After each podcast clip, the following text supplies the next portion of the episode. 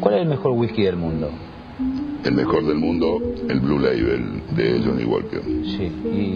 ¿Y, y ese el que tenés vos?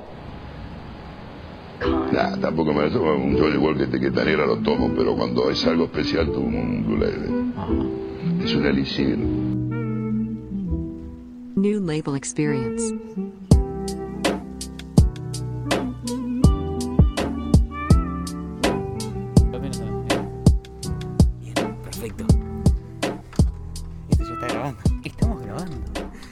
Estamos grabando en vivo para toda Sí, Latinoamérica sí. Unida. Estaba, recién estaba hablando como si tuvieran un operativo secreto de la FBI, boludo. No puedo creer lo que estamos haciendo, boludo. O sea, qué lindo que es poder hacer lo que se nos cante las pelotas. Cuando se nos canta las pelotas, con quien se nos canta las... Como dice el cóndor, ¿viste? Sí, sí, que, que es la, la definición de éxito para él. Que además es clave porque estar acá afuera, o sea, realmente me inspira a hablar, me inspira a abrirme, me inspira a tirar una conversación nazi, porque es A la ver. típica que estás con amigos afuera, filosofando de la vida. Para el que nos esté escuchando solamente la parte de audio y no esté viendo el video, nos encontramos en un lugar hermoso rodeado de verde, de arbustos, de árboles, de naturaleza. El día está con el cielo despejado y algunas nubecitas. O sea, está espectacular y no hay nada más No. lindo que estar compartiendo esta charla así entre amigos. No, no, está perfecto. Y además lo que me gusta es que el podcast es muy portátil porque es solamente la computadora, dos teléfonos con los que nos grabamos, dos micrófonos que próximamente van a ser un corbatero. Sí, Y, y es como que tenemos el, el estudio muy móvil. Es muy... Es increíble eso, boludo. A- En cualquier lugar podemos grabar. De hecho, es lo que nos facilita viajar a Junín, a donde se nos cante, cargamos todo ahí y nos lo llevamos. De hecho, ahora ni siquiera tenemos corriente cerca, sino que estamos con un power bank para el celular mío que no tiene nada de batería. Y es espectacular. Esto te da la sensación de me siento libre. Me, me siento Mahoma, boludo, que estoy acá en medio de la naturaleza meditando. No, es espectacular, boludo. Me haces, me hace acordar a esas tardes de verano, viste que estabas con amigos, sin preocupaciones, sin responsabilidades, charlando de la vida y, y el sol cayendo a poquito, porque además justo hoy no hace frío. No, es el primer día del año que es como verano. Parece una primavera-verano. Me, me hiciste acordar cuando dijiste eso, no sé, 14, 15 años yo, con un amigo Agustín, que comíamos, tomábamos mate con galletitas de diversión, jugábamos al FIFA y después nos poníamos a jugar un rato al ajedrez en el patio. Y era eso, no, no, no se te cruzaba por la cabeza un problema. No, no se te cruzó ni una responsabilidad, ni, ni un deber. Era como que ya terminaste el colegio si no te llevaste materias. Estabas en una Claro, y literalmente no había responsabilidades, boludo. qué buena onda. También me hace acordar, bueno, creo que lo hablamos un poco en el podcast con Toto, pero yo tuve mi época de muy gamer, muy nazi. O sea que no- fue una época, ya concluyó, ¿no? Sí, sí. Pero lo que fue, o sea, nunca más en mi vida lo volvería a hacer, pero fue una época y, y he sacado cosas buenas de todo eso. Eh, Eso te iba a preguntar, ¿qué, qué te llevaste uno? Porque nosotros tenemos la particularidad de decir, bueno, viví tal cosa, me llevo algo. ¿Qué Exacto. aprendizaje te llevaste Yo o qué te- te te- llevaste? te, te voy a contar, e- es impresionante lo bien que está grabando esto. Te voy a contar lo que me llevé. Justo hoy, como estábamos hablando en el auto, ¿viste? Sobre el podcast de Mark Zuckerberg con Joe Rogan. Sí. que Mark Zuckerberg, o sea, Mark Zuckerberg, el, básicamente el emperador de las redes sociales, el chabón decía, ¿vos estás usando las redes con un propósito? ¿O las redes te están usando a vos? O sea, decía, ¿vos estás usando las redes para conectar con alguien, para promocionar tu proyecto, o sea, con alguna utilidad, o solamente estás consumiendo? Esto lo dijo Mark Zuckerberg, amigo, en Claro. el podcast. Entonces, yo lo que pensé es, sí, a ver, yo estaba consumiendo ese jueguito y lo consumí un montón. Quizás también para escaparme de mis sentimientos, mis problemas. Es que tampoco tenía tantos problemas. Estaba, estaba Claro. un pendejo con la verga reparada al pedo, ¿viste? Que aparte te divertís en esos momentos como que... Pero lo que sí saqué fue que profundicé mucho dos amistades. Ah, mirá. Muchísimo. Tipo, he tenido las mejores charlas, los mejores podcasts han salido en esas noches de jugar a Black Ops 2 por seis horas. Qué lindo. qué- O sea, eso fue, eso fue algo muy positivo que saqué, que conecté mucho con dos personas. Es que digo, cuando sos chico, viste, tus amigos son como tus psicólogos de algún son tus psicólogos, son todo. Además, estás en una etapa muy explorativa, que tenés 16, que ves una mina o ves un perro y se te para el choto, ¿entendés? No sabes qué pasa. ves un caniche y se te para la verga, entonces no entendés nada.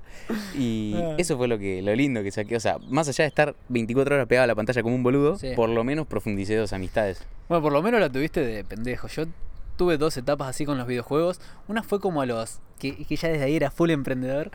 Nosotros con mi amigo, con Corcho en esa época, no teníamos. Corcho. Corcho, era un chabón de dos metros, gigante, gordo, Me lo imagino a Corcho bien, sí, gordo, con pelos en el pecho, ¿viste? Bien, bien grandote. Sí, sí. Y mm, con ese chabón no teníamos guita. Yo conté en, en otros podcasts que no teníamos guita en esa ¿Cuántos época. años tenías acá? Y ahí tenía entre 11 y 13 años, ¿viste? Y él era más grande, tenía como 5 o 6 años más que yo. Ah, Corchito estaba grande. Corchito estaba grandote, encima había pegado el estirón, estaba grosso, Corcho. Bueno, y no teníamos guita para pagar el ciber. En aquella época, cuando yo tenía 11, ya me siento viejo diciendo esto, cuando tenía 11 años, estaban los ciber, que eran lugares donde había computadoras con internet para que hoy en día ya haya nacido con una computadora en su casa. Íbamos todos a jugar, a viciar ahí, y la hora valía un peso que tenías internet banda ancha. Acá estabas en Quilmes todavía. Estaba en Quilmes, ahí en Don Bosco, partido de Ah, Quilmes. mirá. Y Un peso la hora. valía un peso la hora, que no sé cuánto era en ese ¿Qué año era? en dólares. Ni idea, tenía 11 años yo, así que calcula que nací en el 91, estamos hablando de 2002. Ok, 2002, un peso. Y sería 4 pesos el, el dólar, ponele. Ponele, por ahí. No, o sea, no. 25 centavos de dólar la hora. Y, y el tema no teníamos boquita, no teníamos un mango para ir al ciber, entonces íbamos y mirábamos cómo jugaban los demás, pero en un momento digo, basta, estoy cansado de ver cómo juegan los demás, hagamos algo. Él tenía una máquina de cortar pasto que era de la abuela, Sí. entonces en ese momento le digo, vamos a cortarle el pasto a los vecinos, vivíamos, o sea, de prestado en una casa, en un barrio residencial. Nosotros estábamos en la lona, pero los de alrededor tenían guita todos. ¿En serio? Sí, Pero- vivía el Pupi Zanetti, a la vuelta Sergio Zanetti, o sea, mucha... ¿Y mucha la casa en la que vos vivías era muy precaria o.? En ese momento, ¿O estaba bien? esa era una casa prestada que no estaba tan precaria. O sea, de- dentro de lo que era el barrio, que eran todas casas gigantes, mansiones, sí, pero estaba bien esa casa. Estaba bien, Estaba digamos. bueno, sí. Bueno, ¿qué hacíamos? Yo era muy buen vendedor, tenía buen speaking de chiquito y él Sí. era el que metía el lomo. Entonces yo iba y le decía, hola, poner a la vecina, doña Rosa, ¿cómo está? ¿Sabe que estamos para juntar plata, cortando el pasto a los vecinos, pero somos muy prolijos, le vamos a cortar el pasto y tenemos dos opciones, o te lo cortamos y te lo dejamos ahí, o te lo cortamos y te lo juntamos. Ya viste, le metía Ah, cosas ya le metiste un upsell. Claro. Y, y la gente era como, ah, qué lindo el nene trabajando para pagarse los jueguitos. Los bueno. jueguitos. Y yo era una máquina, era, iba y hablaba con todos los vecinos, corte, quería juntar ah, plata. vos ya estabas modo. Modo Gary Vee, modo Gran Cardón. Como el gordito ahí atrás de la compu. en Haciendo cold, cold, cold emails estabas. Sí, sí, sí. Ven- en frío en los mails. Bueno, conseguimos un montón de clientes y me acuerdo que trabajamos tipo un fin de semana entero, todo el día, y después era estar en el ciber. Había una promo que si vos pagabas 4 horas te regalaban 4 horas, o sea, tenías el doble, y estábamos desde las 12 de la noche hasta las 8 de la mañana viciando. A Bueno, mis yo 11, era, algo, 12 años. yo era algo parecido, sí, desde Ah. las... Yo me acuerdo que mi rutina, por ejemplo, en el verano de 2015, 2016 era... 2015, Yo tenía 15, 16 años, Claro. un boludo re grande ya, pero... Era levantarme a las 2 de la tarde, ir al gimnasio. Ah, o sea, llegas al gimnasio por lo menos. Empecé el gimnasio en esa época. Levantarme a las 2 de la tarde, ir al gimnasio, volver al gimnasio y era tipo, guacho, vamos a Skype ya. Sky, Vamos a tryhardearla duro. no, ¿Y y a qué jugabas más o menos? no, Black Ops 2. Black Ops 2. Todo Black Ops 2. Eh, éramos cracks, o sea, pero... Nah, época... Eh, hablabas con Toto el otro día, yo no entendía nada, estaban hablando en musulmán con Toto cuando hablaban de los videojuegos, pero tenías varias medallas ahí. No, no, yo Eras era, un la- era literalmente campeón mundial, boludo, más o menos. Literal, tenía... O sea, es que me da vergüenza decirlo, pero bueno, acá en el podcast nos abrimos, o sea, ya es una etapa vieja, ya no soy así. Pero tenía como 70 días jugados. Días. Días. Días. Eran un montón de horas de vuelo en un jueguito. En el Black Ops 2. comercial, era piloto comercial. Pero bueno, también, y, y si pinchamos un poco más profundo en eso, yo creo que eso, esa etapa gamer y esa etapa mía, es lo que me hace hoy ser tan disciplinado. Porque me da miedo volver a ser esa persona. Entonces ahora estoy, tengo los 70 días jugados, pero en libros. Claro. Tipo claro. en, en crecimiento personal, en el gimnasio. Como que todas esas horas las convertí en otra cosa por miedo a volver a ser esa persona que era antes. Tal cual. Y encima viste que en la teoría de los miedos hay varios tipos de miedos y el miedo te puede usar a vos como marioneta y llevarte para cualquier lado, o vos te podés apalancar en los miedos. Y hay una estrategia que la aprendí de Jürgen Klarich, que era, Jürgen, para quien no lo conocen, es un conferencista que estudia Es antropología, semiótica, neurociencia, etc. ¿Qué es la semiótica? Es la ciencia que estudia el no sé qué del comportamiento humano y de, de las partes culturales, ¿viste? Eh, googleenlo por las dudas. Tómenlo con pinzas esto, pero tiene que ver con comportamiento humano y con la sociología. Algo tiene que ver. Tiene, tiene que ver con ahí. Bueno, era. To- toda esa parte te, te vuela la cabeza, ¿viste? Y, y a mí me empezó a encantar todo eso. Todo eso, me empezó a encantar muchísimo. Nada. em, No, y a ver, yo creo, o sea, para mí, en lo personal, los miedos son lo más poderoso que hay para movilizarte, porque realmente yo me levanto todos los días y un poco te lo hablaba cuando nos subimos a- al auto, que te dije, estoy desesperado consumiendo contenido, pero consumiendo contenido de que de libros, de podcasts, de emprendedores que ya sean recracks y, y me tienen información que me sirve, porque me desespera sentir que no sé nada. claro. ¿no? Y no es que uno no sabe nada, sino que uno, habiendo leído mucho y habiéndose informado bastante, uno sabe que el conocimiento es tan amplio Sí. que uno en realidad es ignorante al 95%, del- 99% de las cosas que Sí. existen. Entonces me empezó últimamente a agarrar como una desesperación que digo, boludo, necesito, y ahora estoy todo el día o leyendo, o podcast, o no sé qué, y en, en el auto, mientras entreno, tipo, estoy permanentemente consumiendo contenido, pero consciente.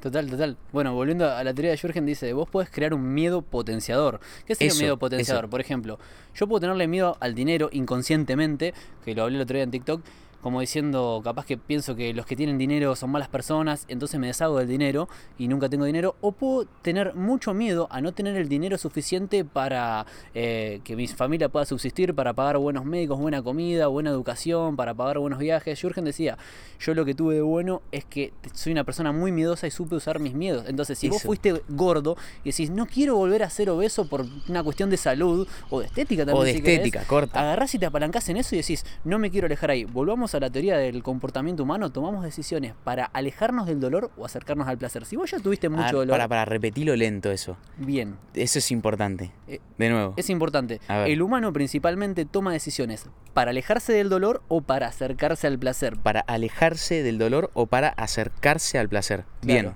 Entonces, si vos te apalancás en el dolor, por ejemplo, en el no quiero volver a ser esa clase de persona, vas a correr rapidísimo hacia el otro lado. Pero si encima le sumás el placer de me voy a sentir mucho mejor, voy a tener mucha más vitalidad, me voy a ver al espejo y me voy a Estás matando dos contento, pájaros de un tiro. estás apalancándote en dos fuentes movilizadoras del ser humano. Claro que la teoría de este chabón son las dos fuentes movilizadoras que te llevan a tomar cualquier decisión. Entonces, Sí. si te apalancás de las dos, ya estás, estás pegado. Que, que lleva a otras palabras, dice, vos tenés la motivación, o sea, el quiero lograr algo o la ambición, o la desesperación. Y muchas veces la desesperación es más potente que, que la motivación en sí, porque tenés miedo. Exacto. Y bueno, esto es algo que quería hablar un poco que se, se encadena perfecto. Alex Hormozzi. Permiso, mientras seguís hablando de Rowa. Sí, sí, sí, obvio.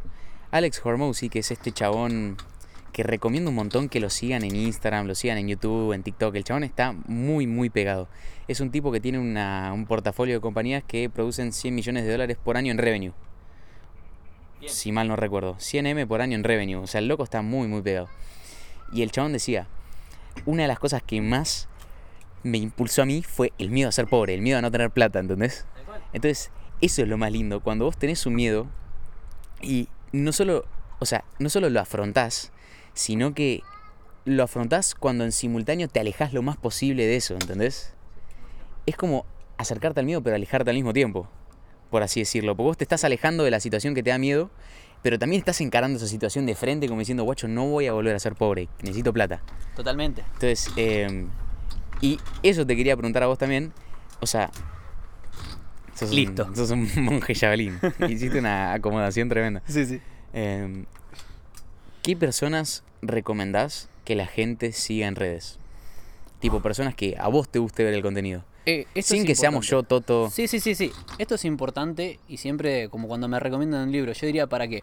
y como concepto en general. en o concepto sea, en general, eh, siempre digo que hay que trabajar sistemáticamente todas las áreas en importantes en conjunto, ¿viste? Del ser humano. Entonces, para empezar, ya lo nombré 30 millones de veces, Tony Robbins, ¿en qué te puede ayudar Tony Robbins a cualquiera de ustedes? Te puede ayudar en el conocimiento humano, en cómo conocer tus emociones, cómo utilizarlas a tu favor para lograr cosas, en mejorar tus relaciones y todo eso. Entonces, en lo que es comportamiento humano, a mí Tony Robbins me enseñó a utilizar mis emociones, a descubrirlas, a apalancarme en eso, a cambiar mi estado emocional. Si yo te digo, ¿qué es lo que más me llevé Tony?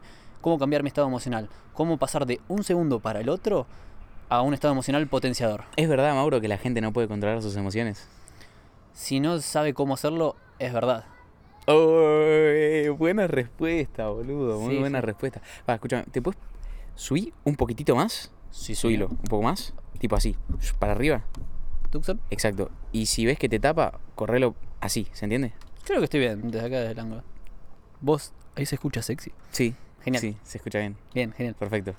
Eh, ah, pará, me voy a fijar por los dos el encuadre, que se esté escuchando bien. Dale, Que se esté buenísimo. mirando bien. Porque para, para comentarles a ustedes, es como que nosotros esto lo armamos todo así rápido, ¿viste? Sí, sí, se ve perfecto. Se ve perfecto, genial. Lo armamos todo rápido, ahí te, te, te chusmeo abajo como andás. Y, y nada, es como guacho, que. estamos, en, estamos es- afuera. Estamos Esto es algo al re importante, ¿viste? Es re importante que no somos ultra perfeccionistas, y esto lo aprendí de Mati Laca en su momento, amigo mío, conferencista, que el perfeccionista es una de las máscaras del miedo, como dice Martín Ayala, y es como el tengo miedo a no ser suficiente o a no ser aceptado. Por no ser suficiente, entonces nunca largo el producto, nunca largo el servicio. Y el perfeccionismo, en definitiva, a esos pasos te impide progresar. Entonces, Obvio. nosotros arrancamos y después lo mejoramos. Eh, eh, vuelve, eh, se encadena justo perfectamente con lo que, con el podcast que hicimos de Hace algo, ¿te acordás? Sí. Que nosotros le pusimos de título Hace algo, cuando no sepas qué hacer, hace algo. No me acuerdo con quién era, me acuerdo del título y y del podcast. ¿Quién era? ¿Con Fede? No. No, no era nuestro, era ah, nuestro. sí, cuando- hace algo. sí, Era sí. full nuestro. Sí, Era- sí, me era- acuerdo, me acuerdo. Era nuestra creación. Me parece eso lo más importante para volver a tocar ese concepto es que, ¿qué es lo que te dicen todos los emprendedores que ya lo lograron cuando vos estás emprendiendo? Sí, ¿Qué te dicen? sí. El mejor consejo que te puedo dar es que saques tu producto ya.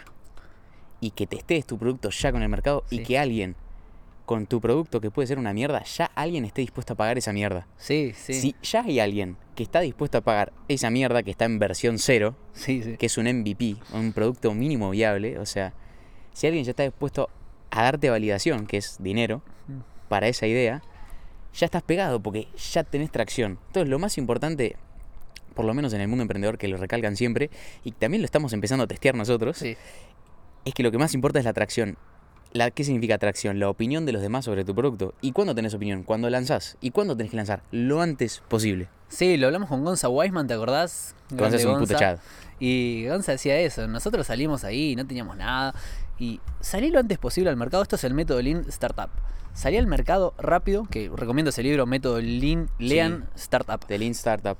Es buenísimo, salió al mercado, equivocate, rápido y barato. Equivocate lo más rápido que puedas y si el cliente te dice, no, tu servicio es una porquería por esto, fíjate cómo lo resolves y ya está. Y ahí vas progresando en virtud de arreglar las cagadas que te mandaste. Claro, pero también ten en cuenta eso. O sea, vos pensás que así como Agus, Agus y Gonza, hoy en día tienen una empresa que vale 2 millones y ya les están invirtiendo más, seguro. O sea, no, no tengo muy bien la data, pero seguramente les están metiendo guita de todos lados. Sí. Y pensá que ellos empezaron dando clases de cripto en una sala de Zoom prestada. Mm. O sea, que el producto mínimo viable era Agus y Gonza hablando de cripto en una sala de Zoom prestada y encima ponían cumbia antes de que empiece la clase. Entonces no tenía sentido. Imagínate lo mierda que era eso y cómo empezaron, pero cómo ya había gente dispuesta a pagar eso. sí. Entonces ahí tenían la validación. Totalmente. Eh, se dice que el éxito es un 80% psicología, un 20% técnica. Obviamente algo de técnica tenés que tener, pero muchas veces la gente te dice, no, no tuve los recursos suficientes, no tuve el dinero suficiente, no tuve el tiempo suficiente, no tuve el no, eh, no era lo correcto del mercado y no sé qué. Y no, no, no. Si vos tenés las ganas, tenés la idea, la misión clara y la visión, vas a conseguir un inversionista o lo que sea. Entonces, el éxito es 80% psicología y un 20% de técnica. Por eso siempre nos enamoramos del mindset que tiene nuestro grupo de amigos. Sí. ¿Sabes qué quiero hablar? Sí. De la regla de Pareto. Que Ah, me ok. preguntaron muchos en TikTok. ¿Qué mierda es lo del 2080? Básicamente, el 20% de tus acciones te trae el 80% de tus resultados. Y esto se aplica para todo. Se aplica, por ejemplo, el 20% de los artistas musicales sacan todos los hits. El 20, no sé, el- un porcentaje muy chico de las personas son los que tienen la mayoría del capital en el mundo. Mm. Eh, una, o sea, siempre un grupo muy reducido es el que produce los mayores resultados. O un número muy reducido de cosas son los que te producen los mayores resultados. ¿Y cómo lo aplicamos nosotros normalmente? Que decimos eso es parte del 20 o eso es parte del 80. Ex- eso, que eso quiero que- eso es eso. épico. Eh, lo que es parte del 20 es lo esencial que necesitas para llegar y acercarte a tus resultados, a tus objetivos, a tus metas y para concretar lo que tanto querés.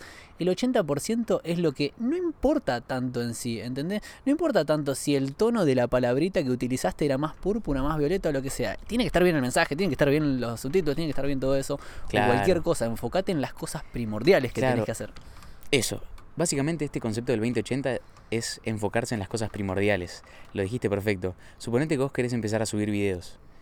Y decís, no, pero no puedo meter bien la luz, no, pero los subtítulos que hago no me gustan, no, pero mi celular no es tan bueno. Eso es parte del 80. Sí. Parte del está. 20 es subir videos, grabarte, subir, y grabarte y subir y grabarte y subir. Eso es parte del 20. Claro. Entonces, vos tenés que filtrar todas tus to-dos, por así decirlo, tu to-do list, Sí, las Todas las- cosas que tenés que hacer. todas las tareas pendientes que tengas que hacer, primero pasarlas por un filtro del 20-80. Primero atacás el 20 Claro. y después puedes ir tuneando ese, ese 80%.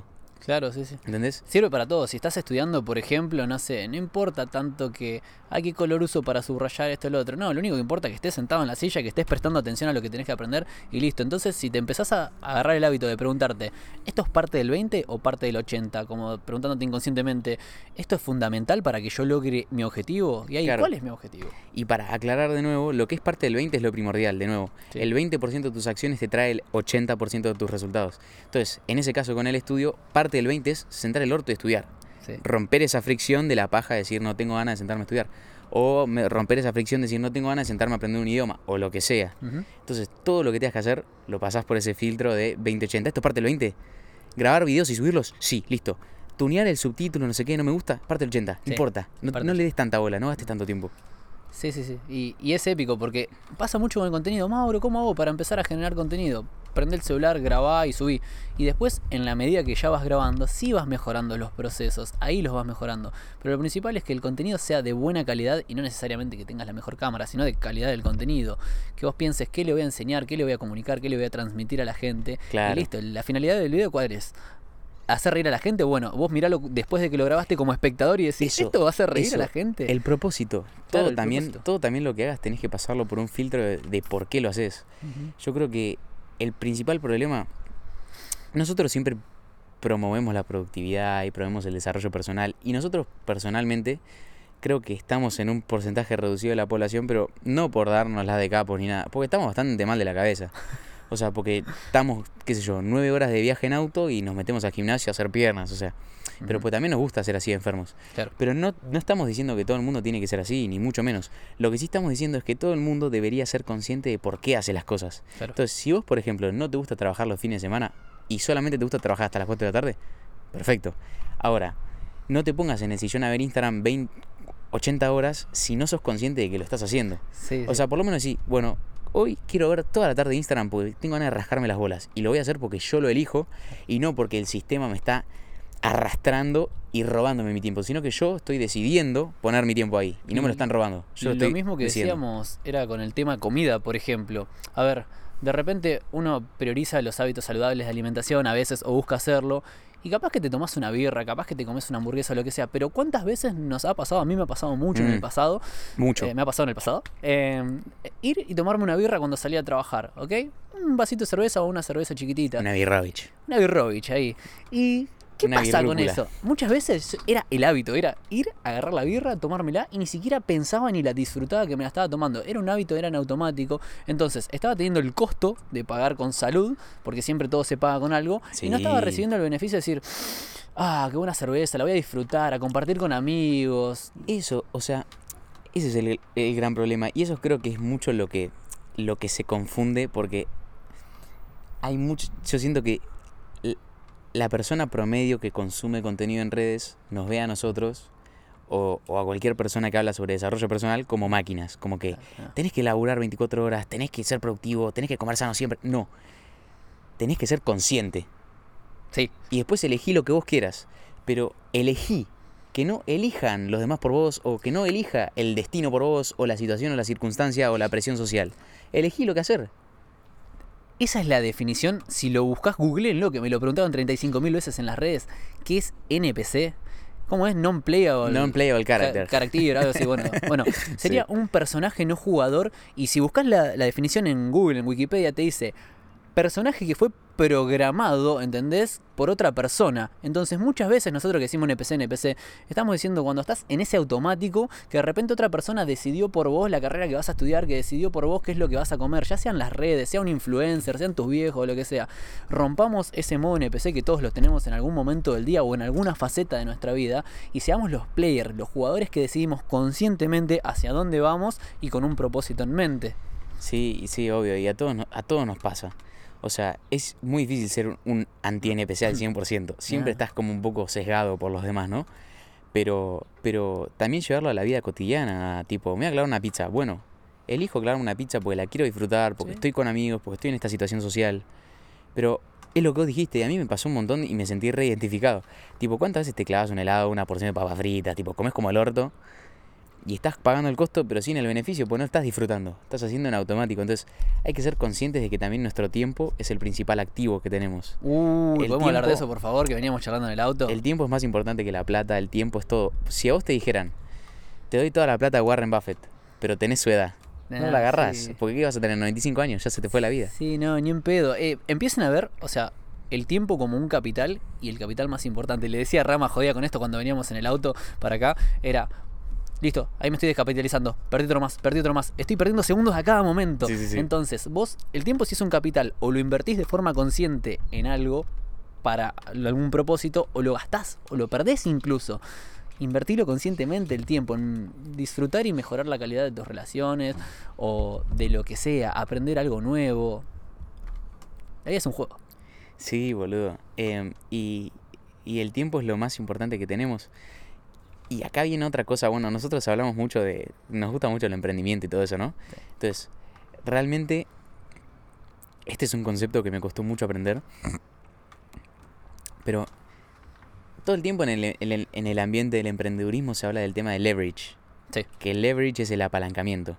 El apalancamiento básicamente es, con poca fuerza, utilizar alguna herramienta para lograr más fuerza. ¿entendés? Claro, o sea, si vos agarrás una palanca, ¿para qué te sirve la palanca? ¿Querés abrir una puerta que está trabada o algo? Si vos lo querés hacer con la mano, no podés.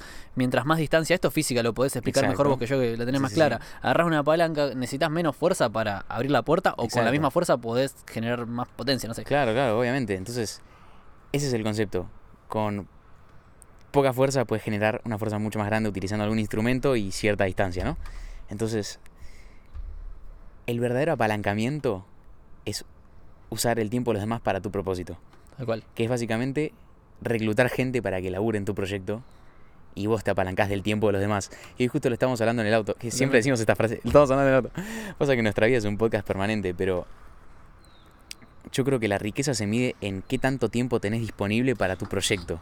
Totalmente. Mensualmente, por ejemplo. Tipo, dispongo de 48.000 horas. Por ejemplo, para mí, el tipo más rico del mundo es Zuckerberg o Elon Musk, que tienen, por lo menos Zuckerberg tiene 130.000 130.000 empleados. Ah, sí, me dijiste. 130.000 empleados son 130.000 por 24, o sea, bueno, no, por Sí, por 24, 16, por ponele. 9. Por 9 horas laborales, o sea, tiene 130.000 por 9 horas hombre mensuales, todas destinadas a hacer crecer su proyecto. ¿Entendés? Y, es acá lo más- algo re importante, porque después te dicen, no, los capitalistas que son renegreros. A ver, a ver, a ver. Cada uno decide conscientemente en qué invertir o gastar su tiempo y de qué forma cambiarlo por dinero. ¿Se entiende? ¿Todo bien el audio ahí? Genial. Bien.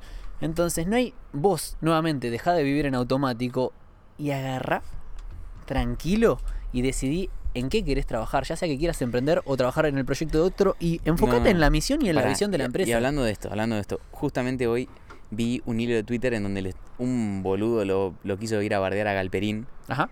y Galperín tiró esta.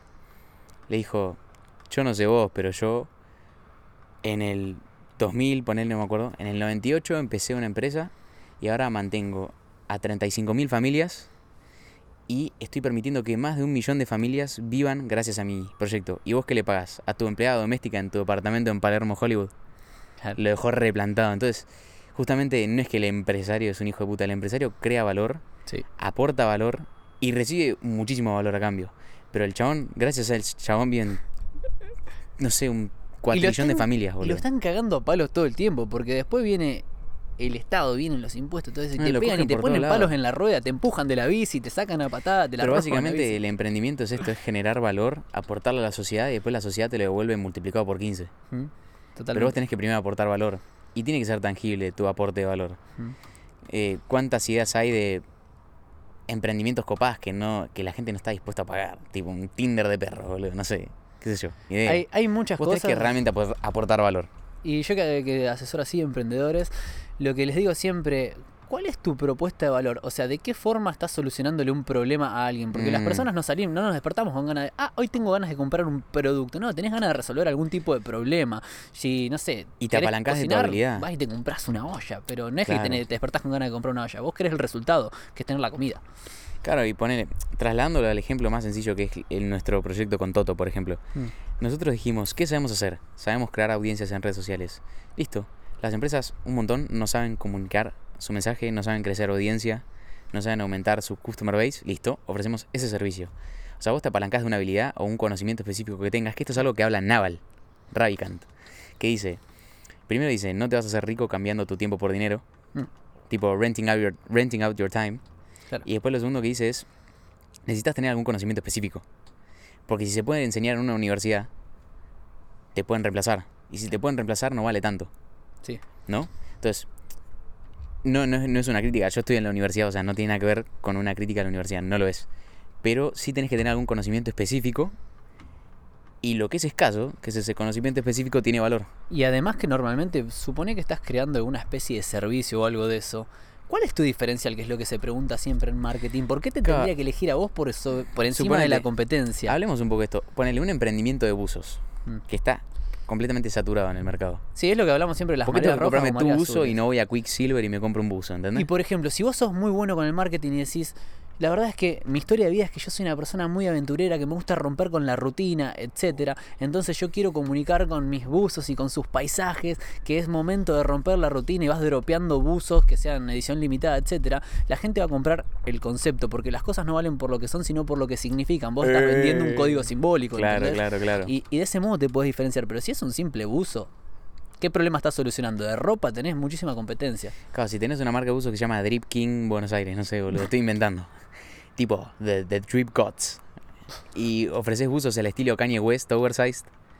Y ya vi tu branding 400 veces. Tipo, te estás metiendo en un mercado, en un Red Ocean. Sí, Viste que este saturado. libro- en este libro hay un libro que se llama The Blue Ocean, Blue Ocean Strategy. Y básicamente lo que se refiere para los pibardos que no sepan es un Red Ocean es un mercado saturado como lo puede ser un emprendimiento de buzos o qué sé yo, un restaurante. Un Blue Ocean es algo nuevo, es un mercado nuevo. Entonces vos lo que tenés que buscar cuando emprendes es un Blue Ocean. Algo que haya poca gente, que sea medio específico, que no mucha gente sepa, ¿entendés? Y ahí es donde puedes acumular mu- y aportar, acumular y aportar mucho valor. Me acuerdo cuando hice el curso, un par de cursos de Bruno Sanders, Sí, que anda yo con también. Eugenio también. Yo me hice uno de drop. El de dropshipping y también hice otro de infoproductos. Y él ¿Qué decía. te diste el de Toys Treasures? ¿Cómo hace la página esa que vende juguetitos? Ah, sí, boludo, esa estuvo espectacular. Yo lo hice Tam- ese. También, lo hice. Eh, Viste también que te había enseñaba visto. de Facebook Ads, te enseñaba Te de... enseña de Facebook Ads y también, bueno, Euge había contado cuando fracasó con las zapatillas personalizadas y con los relojes. También había una colaboración ahí con Euge ayer, un capo Euge. Eh, aquí va con todo esto. Ah, sí, Bruno Sanders, que él te decía en el curso de infoproductos, te dice, bueno, un infoproducto es cualquier producto que puedas vender de forma digital. Por lo tanto, vos podés tener un nicho de mercado, que es un pequeño segmento del mercado, por ejemplo, ropa. Después te podés tener un subnicho, que es un subsegmento del mercado, pero la verdadera ganancia está en abrir nuevos mercados. Y de un ejemplo que es muy tangible y muy viable, que lo viví de forma personal, de Matías Laca, el amigo mío, que dice, Matías estaba en el mercado de las relaciones, Sí. en el nicho de las relaciones, Exacto. en el subnicho de la seducción, pero creó un nuevo mercado que fue hacer un programa, un infoproducto en video, Tinder Master lo llamó el que era, te enseñaba a crear un perfil atractivo de Tinder para poder encontrar a tu pareja ideal. No había otro, no, no había competencia, ¿entendés? Entonces Matt hizo... Claro, claro, se, se despegó. Y también es eso. Y ta- algo muy bueno que hizo Mati también, que vos me lo contaste, es que cuando vos tenés que resolver un problema para vos, es una espectacular oportunidad para crear un emprendimiento. Sí. Por ejemplo, nosotros, mucha gente no lo sabe, pero nosotros también ofrecemos el servicio de podcasting para la gente que quiere empezar un podcast. Sí. ¿Por qué? Porque resolvimos un problema para nosotros y una vez que lo resolviste para vos, lo podés ofrecer a otro que seguramente va a haber otro que tenga ese problema. Sí. ¿Entendés? Y vos ya pasaste por todo ese dolor de figure out, tipo de descubrir cómo mierda solucionarlo. Claro. Entonces ya vos se lo vendés a otro solucionado. Toma, acá está, en bandejita. O lo mismo con la edición del contenido que nuevamente surgió esta, este emprendimiento de resolver. Estábamos podridos nosotros de tener que editar nuestros videos y gastar tanto tiempo en eso. Entonces empezamos a ver cómo lo resolvíamos, capacitamos un equipo y hoy en día ya no hacemos más esas cosas y está buenísimo. Porque vos podés invertir tu capital tiempo en otra cosa que te gusta más y una persona gana dinero mientras hace eso compartiendo una buena misión, una buena visión, un buen equipo y clima de trabajo. Claro, boludo. Y le, le- le das oportunidad a los pibardos que están en su casa de ganar en dólares, ganar re bien. Sí. Tipo, editando videos que les gustan.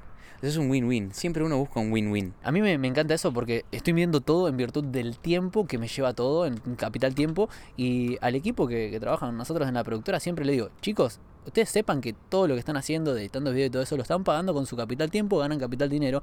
Entonces, además de lo que ganen de dinero, fíjense qué se pueden llevar de desarrollo personal, que le vamos a dar desarrollo personal. Enamórense de la visión que nosotros queremos expandir todo esto. Y, por ejemplo, Marquitos, to Marcos, que es No, un no, capo. Marquitos es un puto crack, Es boludo. un puto crack, Marquitos, eh, que es el que va a editar el podcast ahora, que lo Es el que estamos va a editar el podcast. Le vamos a poner el voto de confianza. horizontal. Eh, bueno, Marquitos también se enamoró de la visión, dijo, wow, esto me encanta, veo un propósito, lo veo posible. Entonces, ¿qué sería para vos que te enamores de la visión? Por ejemplo, como dijo Pier Paolo Barbieri, el original, el de Wallah, él, Pier Paolo Barbieri, quería llevar con Wallah las finanzas digitales, que cualquiera pueda tener una cuenta bancaria en una fintech. Cualquier persona que no tuviera recibo de sueldo ni nada. Y lo logró, claramente. Lo Capo. logró. Mercado Pago les pasó el trapo, pero lo logró. No importa, pero en su momento fue el pionero, fue la primera Sí, Wallah. sí, fue el pionero. Eso es lo- Entonces eso es lo la, gente se enamoró de esa visión y ahora habrá cambiado un poquito la visión o, o no sé qué estarán haciendo, pero eso es lo lindo, que tu equipo no solamente trabaje por el dinero, sino que, que se enamore de lo- del objetivo que comparten en Sí, común. que se lleve algo más que la guita. Mm. Porque, a ver, obviamente la guita está re buena, todos la necesitamos y nos gusta. Mm. Pero, ah, y acá hay otra cosa que está muy buena, boludo. Hoy justamente te conté, ¿no? Que estoy releyendo el libro de Principios de Sí, Rey Dalio. Y. mm, ¿Viste cuando te agarra una laguna mental? Sí, que eh, bueno, algo que me acuerdo que estábamos hablando de eso, que muchas veces hay libros en los que los lees, son de lectura rápida, qué sé yo, pero hay libros como este que me dijiste, que leíste una página, te tira cinco conceptos y tenés que frenar y ponerte a hacer lo, lo que estás leyendo y los ejercicios. Entonces, como dijo Toto en el podcast pasado, no leas por leer, leer es agarrar un libro, pasar los ojos por encima de las letras y ya está. Fíjate Sí. qué te llevas del libro y qué vas a incorporar. Mira, un concepto interesante que se tiró Rey Dalio en este libro. El chon decía, básicamente, o sea, yo les voy a contar lo que abstraje del párrafo entero. No, no, no, no es un quote de él, es lo que yo entendí.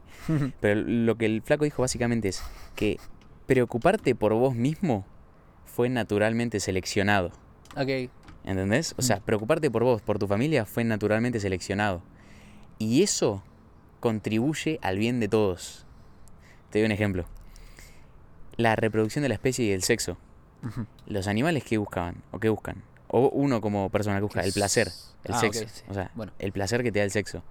Pero eso optimiza para el bien común porque, porque ¿qué pasa? Expande tu ADN y hace que crezcan nuevas personas, o sea, que nazcan Y que nuevas personas. sobreviva la especie sobre ¿Entendés? todo. La Entonces, especie con X la Ese fue el primer concepto medio falopa que, que la naturaleza optimiza para que vos persigas tu bien personal y cuando vos perseguís tu bien personal estás colaborando con todos.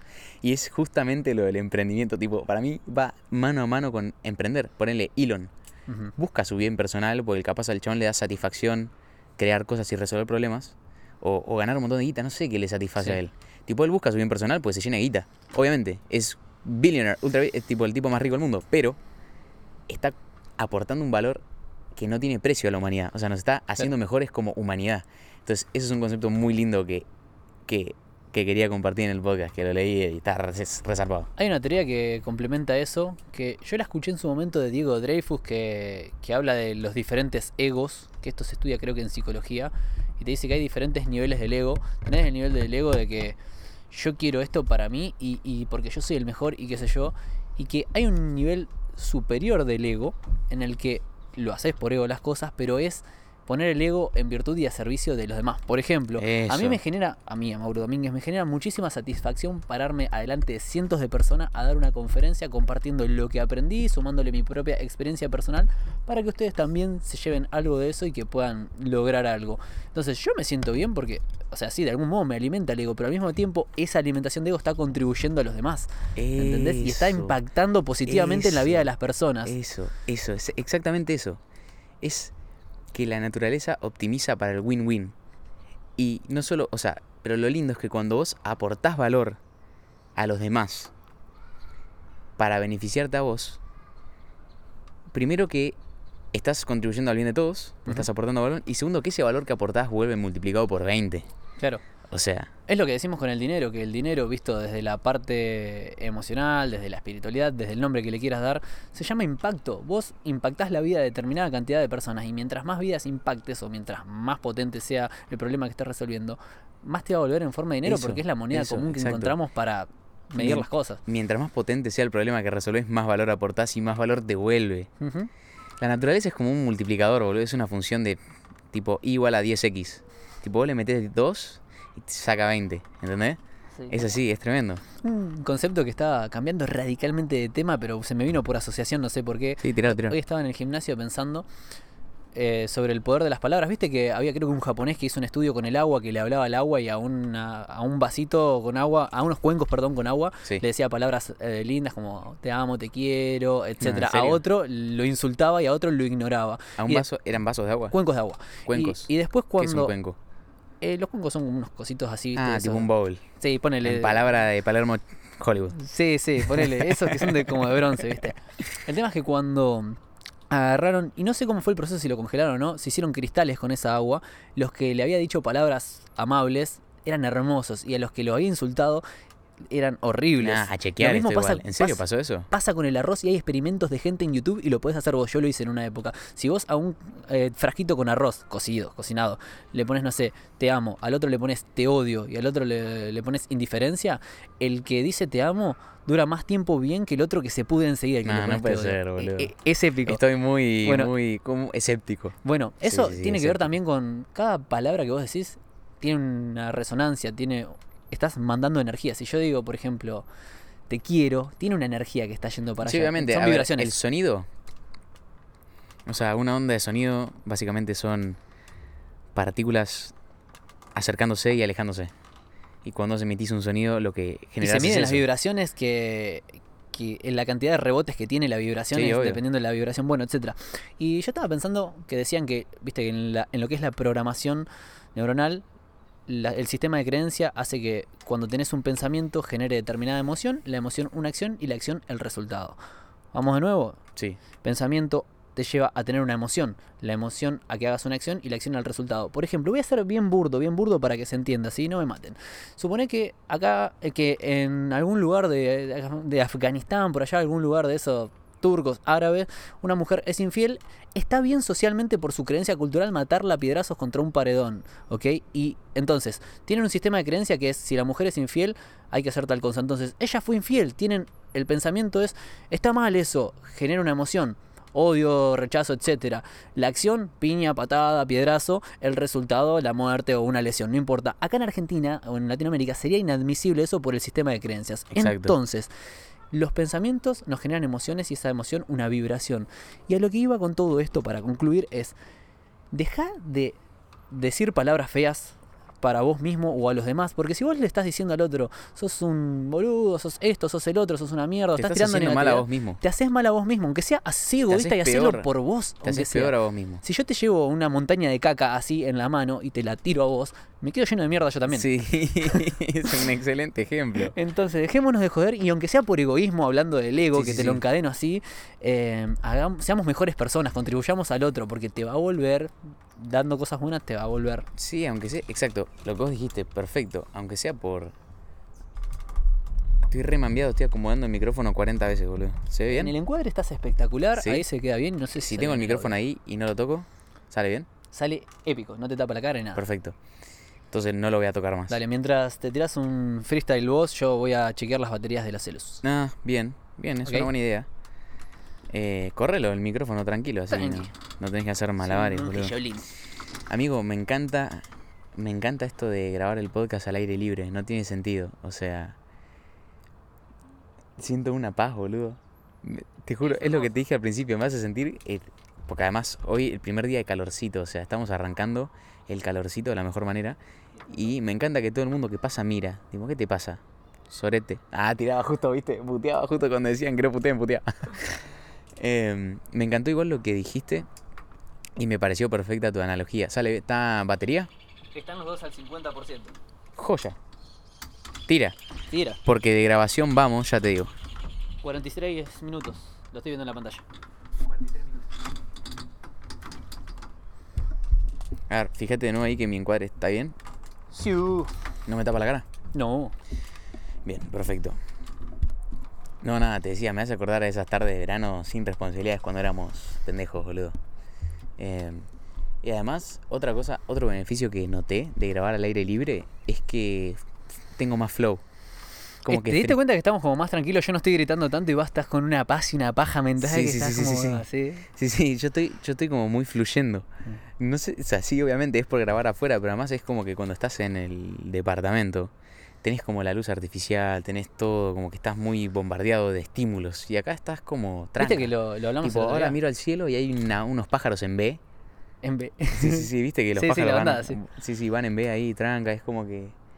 El otro día lo hablábamos y me decía, como, me decías que habías trabajado muchas horas seguidas, qué sé yo, y yo te dije, acordate de cortar un rato, de hacer zapping, cortar un rato y salir un ratito al patio, aunque sea, porque literalmente estás encerrado en un lugar, normalmente no tenemos las ventanas abiertas, el aire está viciado, estamos siempre con luz artificial y te abombás. Por lo tanto, cortar un ratito, cinco minutos, algo, patio, balcón, terraza, plaza, lo que sea, cinco, y volvés. ah, y, y dejar el celular un ratito. 10 minutos, 15. Te hago una pregunta, Mauro. Sí. Para, para, para, para flashear un poco los temas, ¿no? Pero, ¿cómo haces vos? O sea, ¿qué? Ponele, siempre hablamos, ¿no? De que nuestro mejor, de que nuestro activo más preciado es el tiempo. Mm. Pero en realidad yo creo que hay un activo incluso más preciado que el tiempo, que es la paz mental. ¿Por qué? Porque si tienes tiempo pero estás estresado y estás preocupado, la pasas como el orto. Mm. No puedes emplear bien ese tiempo. Y lo que te permite realmente utilizar bien este recurso, que es el tiempo, es tener esto superior, que es la paz mental, la claridad mental. Es como un círculo vicioso, porque si no tenés paz mental no puedes hacer eso. Claro. A ver, incluso, a ver, hay épocas de estrés que nos hacen bien, que nos permiten estar más, o sea, pero son épocas. Pero si vos vivís permanentemente estresado y no tenés claridad o paz mental, no puedes usar bien tu tiempo. Entonces yo creo que posta el mejor activo que hay, primero es la paz mental, es la claridad, la paz. Tener claro una dirección, un norte. Y después saber, o sea, es lo que te permite usar bien tu tiempo. No sé, estoy flasheando. Yo ¿Vos creo qué que se retroalimentan, porque si vos no te brindás el tiempo para lograr esa paz mental, es como que tuvo primero la gallina o Claro, el huevo. claro, ¿Y qué claro. importa? Lo importante es que sí o sí, que tengas tiempo y que ese tiempo, bueno, tiempo tenés, pero que sepas aprovecharlo bien. Stephen Covey dice, la eficacia reside en el equilibrio, entonces es importante que dediques un tiempo a relajar, ya sea que medites o lo que sea. Hay algunos que ni siquiera, que dicen, no, yo no medito, pero están, vos ves una, una mujer o un chabón cocinando que le gusta la cocina y está en flow, tremendo flow. está ahí cocinando re tranquila, está... Y es eso, es como dice Mihaly Minchen, Mihaly, Mijali, no sé cuánto Mijali. Mihaly, Mihaly. Mihaly, Eh, quizás es, no sé. en el libro Flow, en Fluir, esas Sí. actividades que hacen que pierdas la noción del tiempo. Yo cuando grabo el podcast, capaz que se nos pasaron tres horas y pasó volando, ¿viste? Sí, sí, sí, sí, Entonces, es eso. Cuando conectás con esas Fue cosas. épico porque justo dijiste eso y estaba viendo los pájaros, vi un cuervo, como que la, la escena fue épica, yo tipo flasheando. ¿Te acuerdas cuando eras pendejo? Ibas en el auto con tus viejos, flasheando video musical, mirando por la ventana, tipo. No me pasó nunca. ¿No? ¿En serio? No, no. Lo que sí, de chico tenía muy buena imaginación. O sea, imaginaba muchas cosas. Mucho, mucho, lo que sea. Era como, jugaba mucho con la imaginación. Y me gustaba mucho la. la altura. De chiquito mi vieja, no sé, yo me escapaba al patio. Sí. me escapaba al patio. Estaba en el patio, pero sin que ella se diera cuenta. Me empezaba a trepar por los ladrillos hasta el techo. Me subía al techo y me iba a los techos de los vecinos. Siempre me gustó la altura y el peligro. Era como. Sí. Era lindo. Bueno, adictivo. después se, tran, se, tran, se, tran, se trasladó perfecto a tu amor por, por volar aviones, boludo. Sí. Y por tomar... Es que a nosotros nos gusta mucho la adrenalina en general. ¿Qué hacía con los deditos, Mauro? Eh, te, te iba a decir eso, justo me acordé. ¿Sabes qué fue lo que más me voló la cabeza de volar, de ser piloto de avión? Que yo siempre me consideraba una persona que tenía mucho ruido en la cabeza y estaba pensando en 75 cosas a la vez. Y la única actividad que a mí, ahora lo podemos decir en palabras técnicas, me metía en flow, me hacía fluir, era aviación. Porque estaba toda mi atención plena ahí. Yo sí, prestaba atención a los instrumentos, prestaba atención afuera del avión, prestaba atención a todo el- a 15 cosas a la vez, pero que tenían que ver con volar y al mismo tiempo respiraba, miraba los paisajes y decía... Sí, y a mí volar me hace entrar en flow, boludo, ¿entendés? Es Para los que no sepan, este concepto de flow sale de un libro de un autor. Yo pensé que era una mina, pero Flow es un autor. llama. Que se llama Mihaly, no sé cuánto, Mihaly. El nombre está en ruso, es imposible. Y básicamente explica este concepto de que cuando vos estás haciendo una actividad para la cual tenés las skills necesarias y la actividad está justo a la par de tus skills o un poquito más arriba de tus skills, O sea que capaz tenés que esforzar, esforzarte un poco más para lograr el objetivo. Ahí es cuando entras en flow y el ejemplo más claro es cuando estás esquiando bajando una montaña. Que el tiempo en tu cabeza pasa volando, que estás perfectamente centrado en lo que estás haciendo, que capaz tu vida depende de estar concentrado y donde nada importa. No pensás en tus problemas, no pensás en tus amigos, en tu novia, en nada. Sí, me acuerdo cuando la- un- del primer lugar que saco el concepto ese era del libro que te nombré hoy, de Stanislao Bachrach, creo que ¿Cómo es el apellido de un argentino. Yo digo Bachrach por alemán. ¿Pasás la banana? Eh, La voy a tener que cortar en... Sí, sí, pasame la banana, capo. Ahí está. Bueno, eh, y Stanislao lo que dice en su libro, en cambio, era que, o en Ágilmente, no me acuerdo, leí los tres libros de él. Eh, en uno dice que él sacaba a pasear a la hija a la plaza y que mientras la amacaba estaba con el celular. Sí. Entonces la nena le dice, papá, deja el celu, papá, deja el celu. Y como lo cagaba pedo la hija, dice, tiene razón, voy a agarrar y voy a dejar el celu. Y se dio cuenta que como la nena lo retaba, amacando a la hija, se ponía modo recreativo, ¿viste? Mientras la amacaba a la hija haciendo una actividad repetitiva, mirando la nada, pensando en el todo, se ponía creativo y se ponía a, resolver cosas que tenía que resolver para su trabajo y empezó a llevar consigo una libretita y una lapicera. Entonces dice que su momento favorito se convirtió en ir a llevar a la hija a la plaza porque mientras la amacaba entraba en flow el tipo. Entonces si vas a hacer esa actividad repetitiva, la que sea, eh, y te hace que entres en flow, Y después, como tu cerebro trabaja por asociación, asocias la creatividad con sacar a tu hija al parque. Boludo, explica un poco cómo funciona, porque es literalmente una locura cómo puedes hackear a tu cerebro para que trabaje a tu favor. Sí, ese concepto del cerebro trabaja por asociación, o sea, el cerebro es como si fuera un disco rígido en blanco que viene cuando sos chiquito con un software, el onboard, ¿viste? Es la memoria filogenética, es una memoria que se va pasando de generación en generación. Esto lo estudiaron porque había unos gusanos, por ejemplo, que subían a. Le, la ponían adentro de una pecera y subían a una ramita que había ahí, a un arbolito. ¿Y qué hacían? A los que iban hasta arriba de todo los pinchaban y les generaban dolor. Entonces, unos las- gusanos? sí, a unos gusanos. La siguiente Perdón, generación pero de me repetís con el... Con el, el- ¿cómo de era? nuevo. El experimento este lo que hacían era, ponían gusanos adentro de una cajita y había como ramitas y palitos y todo eso.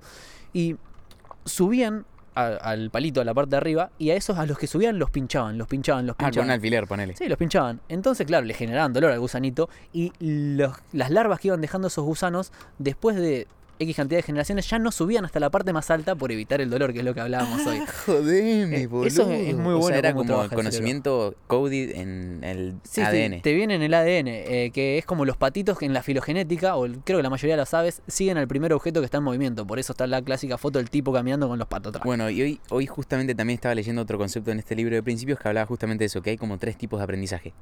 El aprendizaje por experiencias. El aprendizaje por ADN, que te viene codeado en tu ADN, y después finalmente el que tenemos los humanos específicamente, que es el Repetición. sentarte a aprender conscientemente. Y el chabón explicaba que esto fue obviamente lo que nos permitió expandirnos tan rápido y desarrollar el neocórtex tan rápido como especie.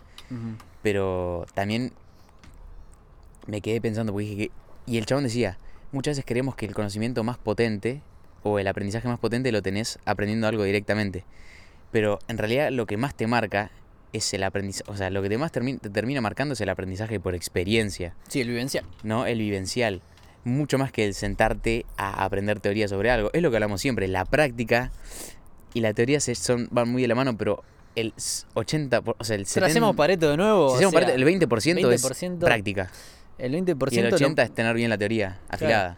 Eh, que en aviación se hace eso. Cuando vos haces el curso de piloto de avión, depende del instructor, no, no salgan a, a matarme. Te la paso, a ver si llegas. Me costó. Depende del instructor, porque ya sale Pepito guion bajo, viste, en las redes y te dice, no, a mí no eso, 69 3000. Olvídate. Eh, a mí lo que me pasó, voy a hablar de mi experiencia mejor. Mi instructor hacía así. Osvaldito Tovares, un saludo, shout out. Shout out por los Osvaldito. Osvaldo agarraba y subíamos al avión y me decía, bueno, Mauro, hoy vamos a practicar llevar el avión a la pérdida. Sí, o sea que el avión se te cae porque no tiene la sustentación suficiente para romper. Sí, la- es cuando la gente nos está viendo. Hacerles así. Claro, o sea, el avión tiene un ventilador adelante, tiene una hélice, los aviones a pistones que aceleran el aire y por la cantidad de aire que pasa a través de la sala y la forma aerodinámica del avión hace que suba. ¿Sí? Claro. No, no, no me meten en tema física, pero bueno, sube el avión.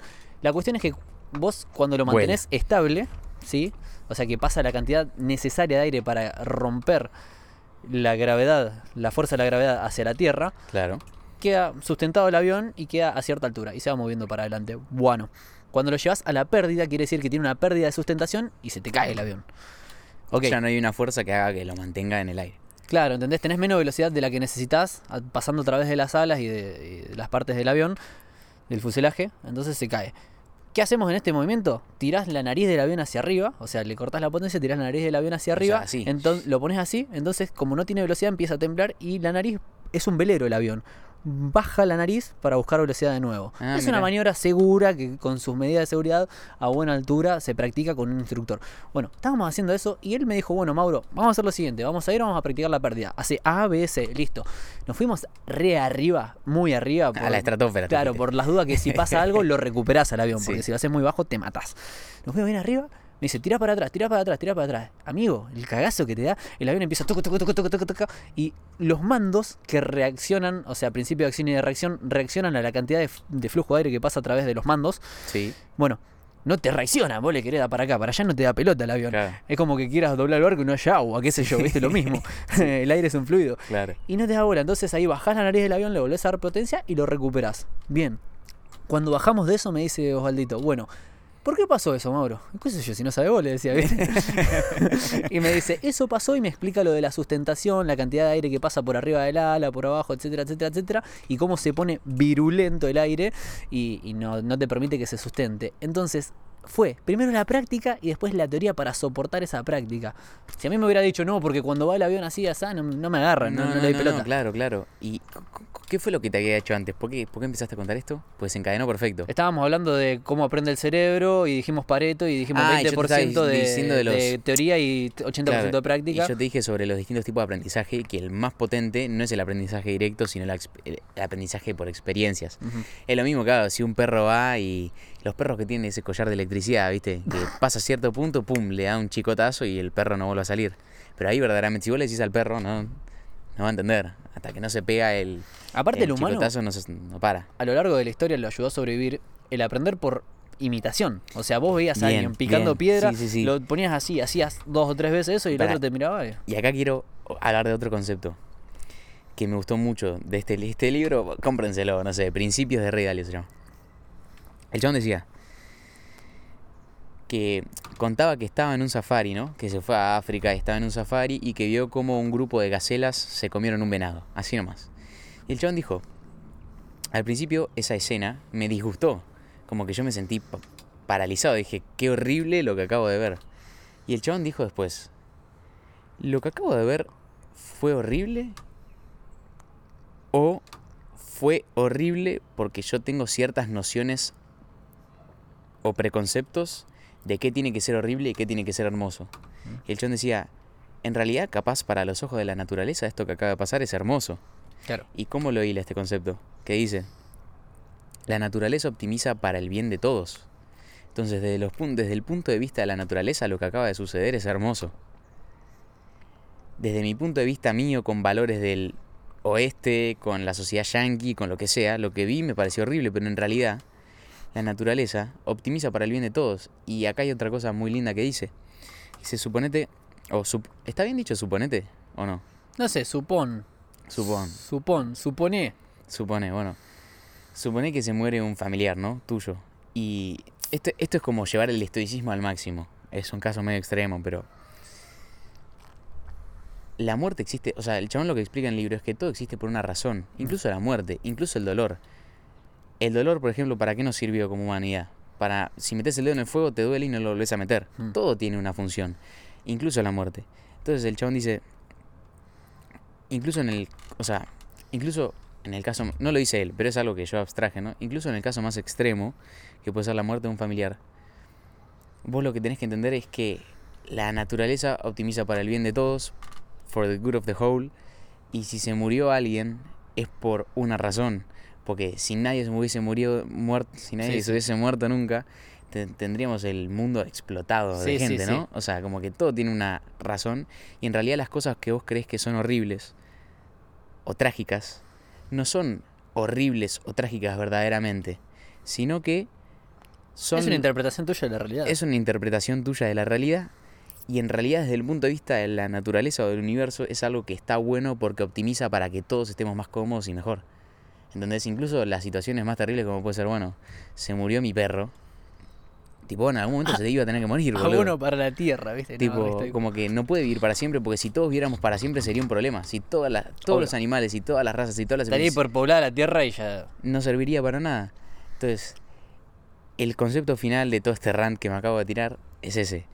Que una situación no es mala porque sea mala bajo tu interpretación o porque te perjudica a vos. Mm. Una situación puede ser o incluso buena desde el punto de vista de la naturaleza y el universo, o incluso neutra, o sea, no es mala. Mala es Sí, la, para vos o es mala porque es mala para todos. O sea, realmente es una situación que nos está haciendo mierda a todos. Encima que... el- la- O es mala porque no te conviene La a vos. premisa es así, la realidad es neutra y nosotros la filtramos a través de nuestro sentido y la interpretamos a través de nuestro sistema de creencias. Claro. Es lo que hablábamos hoy, entonces no hay ni bueno ni malo, vos le das la connotación que querés y está bueno que, te sepas apalancar en eso. Algo que, que hablé con Tommy hoy, con un amigo, es que, hablando de la muerte, tiempo atrás, años atrás, cuando estaba haciendo todo este proceso de reestructuración y cambio de identidad, lo que hice fue ir anotando algunas cosas para después compartirla más adelante y después lo voy a compartir en la semana. Le he escrito, hay algo que se llama antropomorfismo, ¿sabes qué es? No, me suena tipo Viene, trans. eh, viene de, de- de dar forma, ¿entendés? Forma humana.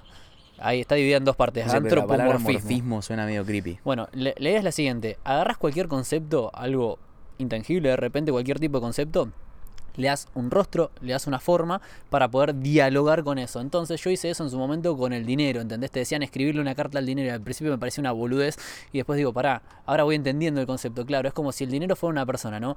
Y yo le digo a esa persona, a mí me chupas un huevo, no me interesa que estés en mi vida, tomátela y no va a venir el dinero. Pero sin embargo, si por el contraparte agarro y le digo, te necesito, por favor, no te vayas nunca de mi vida, es re creepy, también se va a ir corriendo. Sí, sí, Entonces sí. nos decía Diego Dreyfus, bueno, la, Esa, el- esa actuación fue tan buena que me pusiste. Sí, sí. fue espeluznante. sí, sí. Y Diego Dreyfus nos decía, la palabra correcta es prefiero. Yo ni lo quiero, ni lo necesito, ni no lo necesito, sino que sé a dónde voy y prefiero el dinero. Bueno, yo hice una carta a la muerte, porque en una época me di cuenta que me estaban como por agarrar ataques de pánico y Que usando, miedo a morirte. usando herramientas de, de coaching fue como que dije, bueno, está bien, lo fui gestionando, pero para curarlo de raíz hice el ejercicio de antropomorfismo, le di un rostro a la muerte, le di un nombre, todo, etcétera, hice el ¿Cómo se ejercicio este, lo bajé. María. No, Sí, re sí. creepy. Eso fue Sam Jor- Jordan Peterson shit. María, María y era, era bien blanca, rubia, de ojos celestes. Bueno, No, eh, te la imaginaste re. Sí, estaba vestida y estaba todo de blanco, de blanco, de negro con una guadaña, obviamente, porque así cosa. En vez de imaginarme una calavera, me la quise imaginar como algo. Perdón, me la imaginé como una calavera toda huesuda y después la reformulé a María. Así fue. Y ahora cuento el porqué, rapidito. Fue así. Yo le di un, un nombre y todo a la muerte y, y fue como, ¿y qué pienso yo sobre vos? ¿Qué escuché sobre vos? Y escuché que Que generas dolor. que generas dolor y, y algo como mi vieja viene de una familia católica que si pecaste y fuiste malo a lo largo de tu vida sos un pecador y vas a sufrir por toda la eternidad. Y toda la eternidad es demasiado tiempo o sea es no tiempo es, es Es para siempre. Too fucking long. yo, yo pensaba boludo me quebré el- me, me luxaron tres dedos del pie en un momento o sea y fue mucho dolor. Imagínate ese dolor multiplicado por mil por toda la eternidad. Era algo que no podía llegar a ni siquiera racionalizar ni tolerar. Entonces claro que tenía miedo a morirme si cuando llegara ese momento iba a sufrir para siempre. Entonces dije para para y qué piensa Mauro Domínguez hoy sobre la muerte qué pienso yo en base a todo lo que aprendí y ahí empecé a, filosofar y la resignifiqué a la muerte, ¿ok? La resignifiqué. Cuando logré resignificar a la muerte me cambió completamente todo ese concepto. Y esto es algo importante porque hay mucha gente que tiene miedo a la muerte y también al desapego y esas cosas. La muerte es una etapa más de la vida, ¿ok? ¿Sí?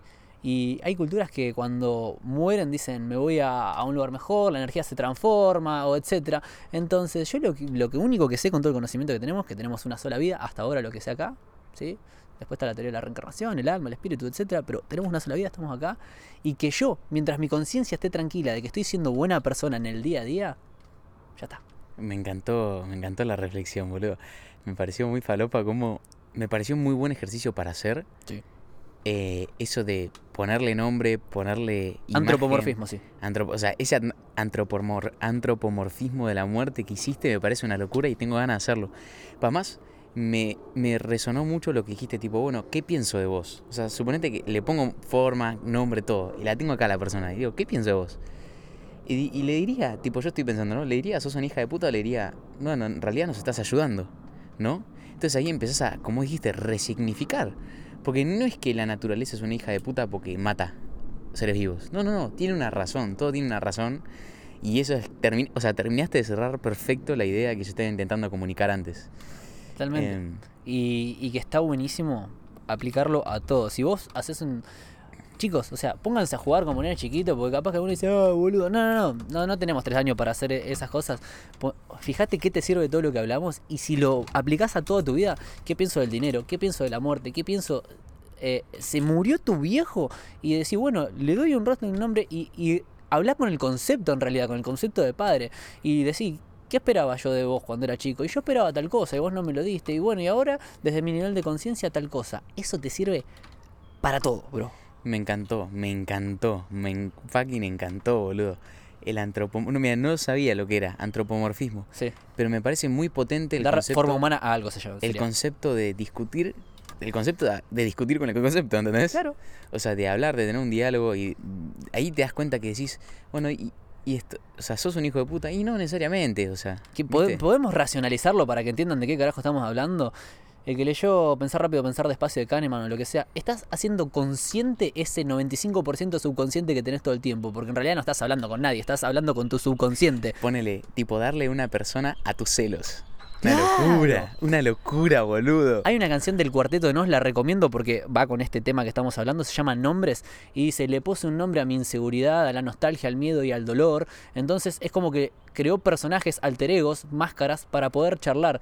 Es- No, boludo, es- es, una locura. Esa canción del Cuarteto de Nos, que es mi banda favorita. No, boludo. Amo a Roberto Muso, es un capo. No, eu, estoy aprendiendo mucho, boludo. Es hermoso. Qué locura. Claro, vos le puedes dar una forma humana, un nombre, todo. O sea, puedes personificar a cualquier emoción Sí, a las y emociones. después ahí tener diálogos y ver realmente de dónde salen, boludo. Y darles otro significado.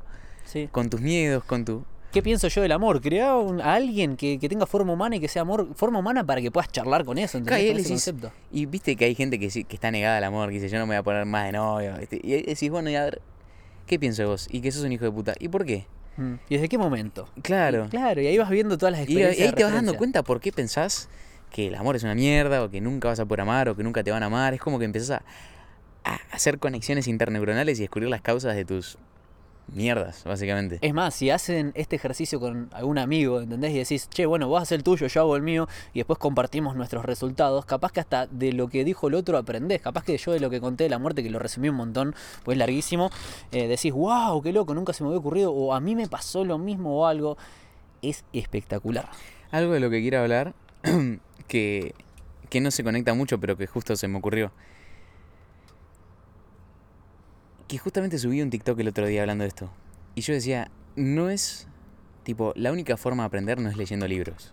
Ah, Tipo, lo que... Es ma- más o menos de lo que tocamos un poco siempre, ¿no? Pero, tipo, lo que está bueno, yo creo que lo que sí, que esto sí es necesario. O sea, no te estamos pidiendo que seas un dios de la productividad, que te mates, no. Pero sí creo que es necesario por lo menos incorporar un concepto nuevo todos los días. Siento que eso es la fricción necesaria, así como cuando trabajas el músculo en el gimnasio, eso es la fricción necesaria para, tu, para que tu cerebro pueda crecer, para desarrollarte como persona, ¿entendés? Para que ese músculo crezca. Por lo menos un concepto nuevo todos los días.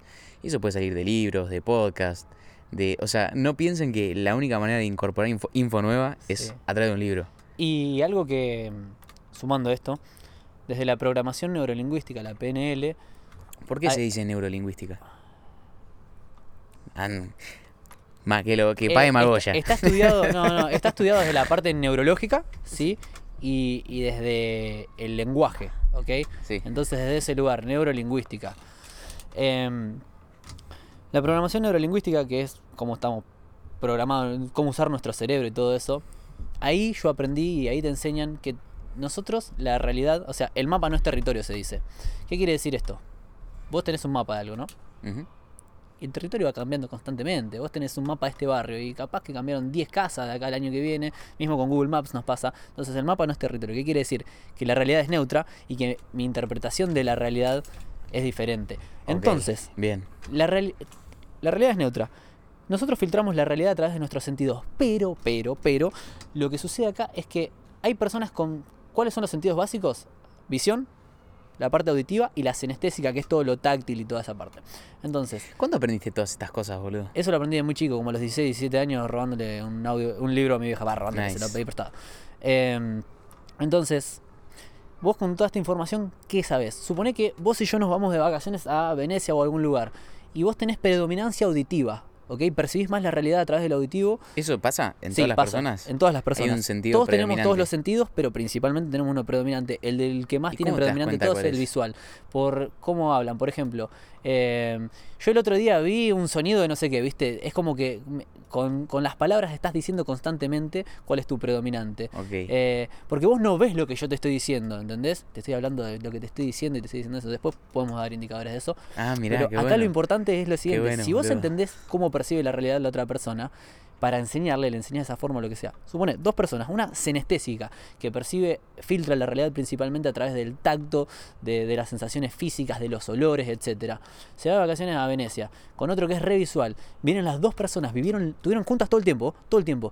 Le preguntan, ¿y cómo fue? Uno dice, una mierda, y el otro dice, espectacular. ¿Qué pasó? es que uno Claro. senestésico y capaz que te dice, ¿pero por qué decís que es una mierda? No, el clima estaba re pegajoso, era un asco. Aparte había un olor a mierda y vos claro. decís, no sabés lo lindo que eran los paisajes. Eran espectaculares. ¿Entendés? Y es por cómo filtran la realidad de esas personas. Un olor a mierda.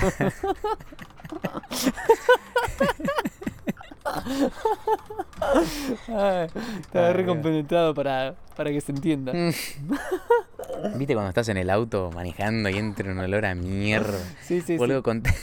El otro día estábamos yendo a Junín con Maurito a grabar el podcast con el con boludo.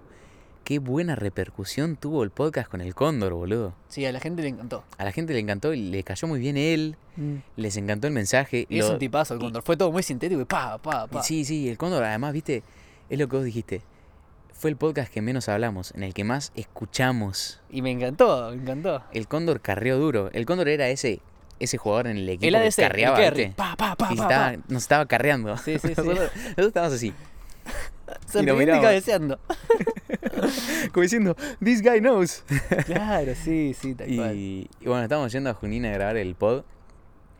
Y bueno, ahí yo estaba manejando, obviamente, y veo un cartel que dice resagno. ¿no? Tipo, venía a manejar.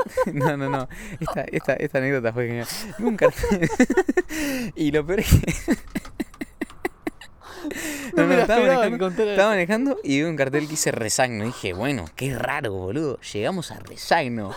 O sea, qué, qué extraño, qué nombre raro, no importa. Bueno, digo, mira, Morito, llegamos a resagno.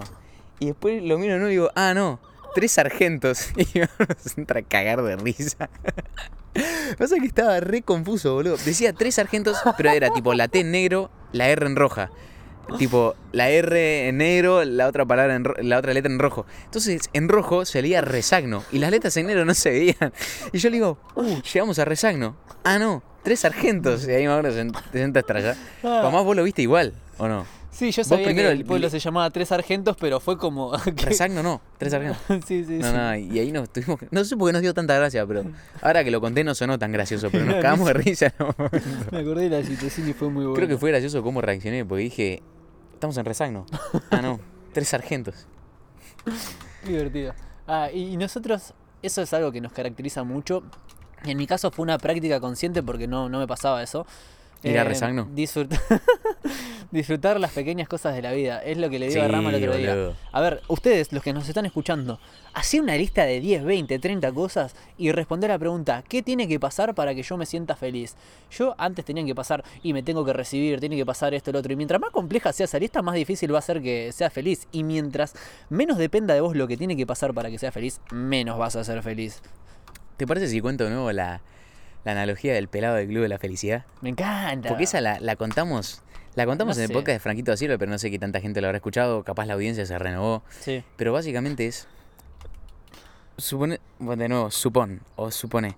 Supone. Supone que vos decís, voy a ser feliz cuando me reciba. O voy a ser feliz cuando me mude de acá. Vos viste que hay mucha gente que, que la está pasando como el orto y dice, no, no, no, como que yo hasta yo me quiero ir de acá, me quiero mudar, me quiero ir a vivir afuera, me quiero ir a vivir afuera, y Mm. hasta que no se van, no, están pasándola como el orto. Y es tipo, ¿vos crees que cuando aterrices en JFK, en Estados Unidos, en Nueva York, va a venir un dólar, un dolape, con una tarjeta en la mano que diga el club de la felicidad? Y va a decir, toma capo, aterrizaste en JFK, ya sos feliz. Tipo, no, eso no pasa, ¿entendés? La felicidad es algo que se construye día a día y que si no sos feliz hoy, cuando aterrices en Nueva York, vas a ser una persona infeliz en Nueva York. Mm. Y cuando tengas un millón de dólares, vas a ser una persona infeliz con un millón de dólares. Y si te recibís, vas a ser un ingeniero, un médico, un ingeniero aeroespacial infeliz. O sea, la felicidad es algo que primero se tiene y no es que se consigue cuando logras un objetivo. Mm. ¿Entendés? Cuando logras un objetivo sentís éxtasis, sentís satisfacción quizás. Eh, Pero la felicidad se trabaja día a día. Eh, eh, mira, eh, eh, me salió Diego Maradona adentro porque se me cruzaron tres conceptos y no me Eh. quiero olvidar ninguno.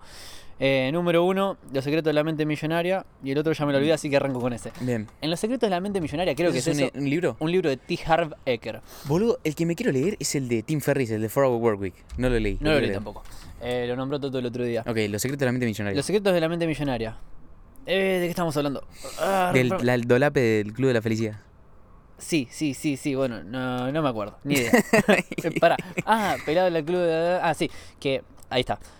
Dice Harp Ecker. Si los frutos del éxito, ya sea el éxito financiero, de tu carrera, de tus relaciones, de todo eso, provienen de una raíz amarga, entonces, entonces el fruto no sirve. Vamos de nuevo. Si los frutos del éxito provienen de una raíz amarga, el fruto no sirve. ¿Qué quiere decir una raíz amarga? Cuando ten- le voy a demostrar a todos estos que voy a ser recontramillonario, a mi viejo que dijo que no iba a poder, y vos fuiste millonario, pero a tu viejo le seguís chupando los dos huevos, no uno. ¿Entendés? Te recibiste de abogado para demostrarle a tu papá, a tu ¿Sabés, mamá, a tu tía, Que- y no le interesás a nadie. Entonces, el fruto ese no sirve, y lo que hay que cambiar es la raíz y plantar una nueva raíz y regar esa nueva raíz en base al amor, a cosas positivas y pensando vos en vos mismo. Justo con eso, se... Viste que yo antes hablé de Alex Hormozzi, Sí. lo mencioné. Y él dice que su viejo nunca lo apoyó con las cosas que él quería hacer. Y él cuenta que primero se puso como objetivo ganar lo mismo que su viejo. Lo logró. Después se puso como objetivo ganar lo que su viejo ganó en toda su vida. Lo logró. Y él contaba que tuvo un año en el que su profit fue de 17 millones. Y cuenta que en ese año lo llamó el papá y le dijo, te pido disculpas. Y él cuenta que, dice, como que en ese momento no, no, no sentí nada, me fue indistinto, porque me había dejado de preocupar lo que pensaba él, Claro.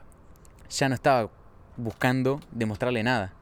Entonces cuando me vino a pedir perdón, yo no me sentí como superior y diciendo, viste, te dije, tipo, no, él dijo, yo me chupó un huevo, la verdad me chupó un huevo, pero porque el pibe al principio yo creo que lo veía como vos decís.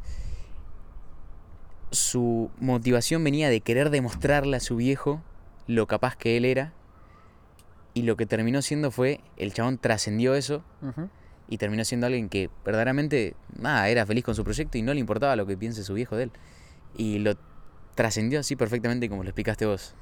Tal cual. Nada, Hormozy es un chat, síganlo en redes. Sí, sí. ¿Cómo va la grabación? ¿Bien? Ahí está excelente. ¿Tenemos audio todavía? Tenemos audio. Genial. Y allá Este está enchufado, Sí, está grabando, está grabando todo espectacular. Eh, es muy lindo eso. Y, y retomando con el tema. Lo que me pareció lindo, sorry, que justo Sí, me había dale. quedado esto. Lo que me pareció lindo Finish. fue como él pudo decir, o sea, vos imagínate, lo llamó, le pidió disculpas y él dijo, no, como que me chupa un huevo ya, ¿entendés? Mm. Como Bueno, que... A mí me pasó con ese tema. Creo que. Ah, bueno, no, no sé si la conté la historia esa completa. A ver. Ampliemos un poco más sobre mi historia con respecto a mi viejo. Yo hasta cierto. Yo ahora estoy como re. Amor y paz con todo, toda la familia y todo, está todo bien. No me tomo nada como algo personal, pero llevé un trabajo de desarrollo personal y espiritual bárbaro. Porque no sé si a los 19, 20 años, una vez estaba. Ni idea, a esa edad más o menos, estaba re resentido con la vida, con mi viejo, y era como que culpa tuya y bla, bla, bla, bla, y le tiraba así todo el chimichurri en la cara y toda la bosta Sí, y toda sí. la cacona. Y vi ahí, gracias a un amigo que me dijo, mirá el documental de Tony Robbins, no soy tu gurú. Y a una chica le pasaba algo similar a lo mío y Tony Robbins le dice, sí, culpás a tu padre por todo eso, bueno, culpalo, pero culpalo con ganas, culpalo por todo lo malo por lo que te hizo, por esto, por lo otro, por lo otro. Y ahora también, culpalo por todo lo bueno, porque por acción u omisión que haya estado o no haya estado, toda la fortaleza esa que tenés es gracias a que él no haya estado.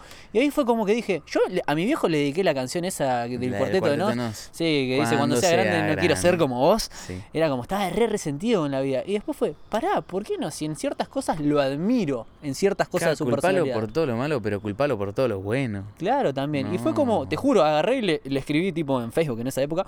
Le escribí, che viejo, eh, te pido disculpas por mi, mi actitud en determinados momentos. eh, te quería agradecer porque de la forma que haya sido me hizo como soy yo y me siento orgulloso de ser como soy hoy. Entonces, gracias a vos y también gracias a mi vieja que por acción u omisión, por todo lo que haya hecho o no haya hecho, configuraron quién era yo como persona hasta ese momento. Después yo hice mi propio camino. Es que eso es lo lindo de la mentalidad y del elegir cómo tomarse las cosas. Porque si vos tuviste una infancia buena, no tuviste problemas y tus hijos te reapoyaron, te sirve. Sí, Ahora, si tuviste una infancia de mierda y tus viejos no te apoyaron, también te sirve. claro. Entonces, uno de las cosas buenas saca cosas positivas y de las cosas malas también saca cosas positivas. Entonces, en lo que en definitiva tenemos nosotros el poder de sacarle lo positivo a todo. Y eso es algo hermoso. Mm. Que malo o bueno, si tus viejos te apoyan, perfecto. Que te sirva y usalo y apalancate en eso. Pero si tus viejos no te apoyan, también apalancate en eso. Tal cual. Y saca esa acción, como dijiste vos recién, que lo dijiste perfecto. La Acción u omisión. sí, de- claro. Por acción u omisión. por acción U, omisión, sí. Eh, no O sea, esa omisión que fue la que tus padres omitieron apoyarte, hubo acción de tu parte, que fue, no sé, meterle más duro al laburo y pegarla, Tal cual. por ejemplo, ¿no?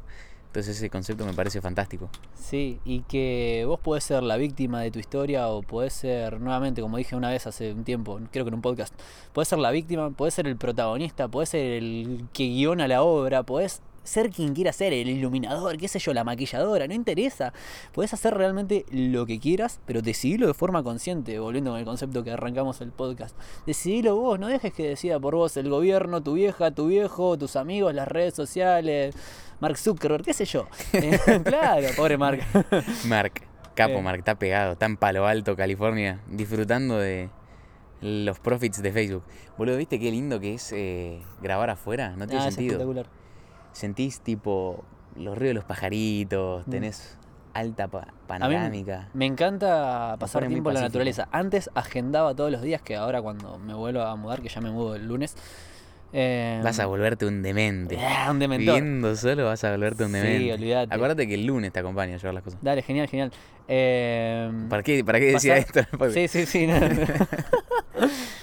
Em, pasa- agendaba pasar media hora al día en la naturaleza, porque a mí me hace, en realidad todos, pero la Pero es mayoría no tienen un antropológico, amigo. Es antropológico. Sí, es antropológico. Y es más, es- un amigo, eh, Gastón Polero, agarraba y decía, ¿por qué hace también ponerse descalzo en la tierra y El tomar grounding, sol? ¿viste? El grounding. ¿Y por qué hace también, también tomar sol? Por la vitamina D. Entonces, no hace falta que para todo le encuentres el estudio científico. Dejémonos de joder. Probá a ver si este Carlitos dijo que tal cosa hace bien. Si no te va a hacer nocivamente mal, probá a tirarte un rato en el pasto y tomar un poco de Bien. sol. Mal no te va a hacer. Y acá encadeno los tips de Huberman.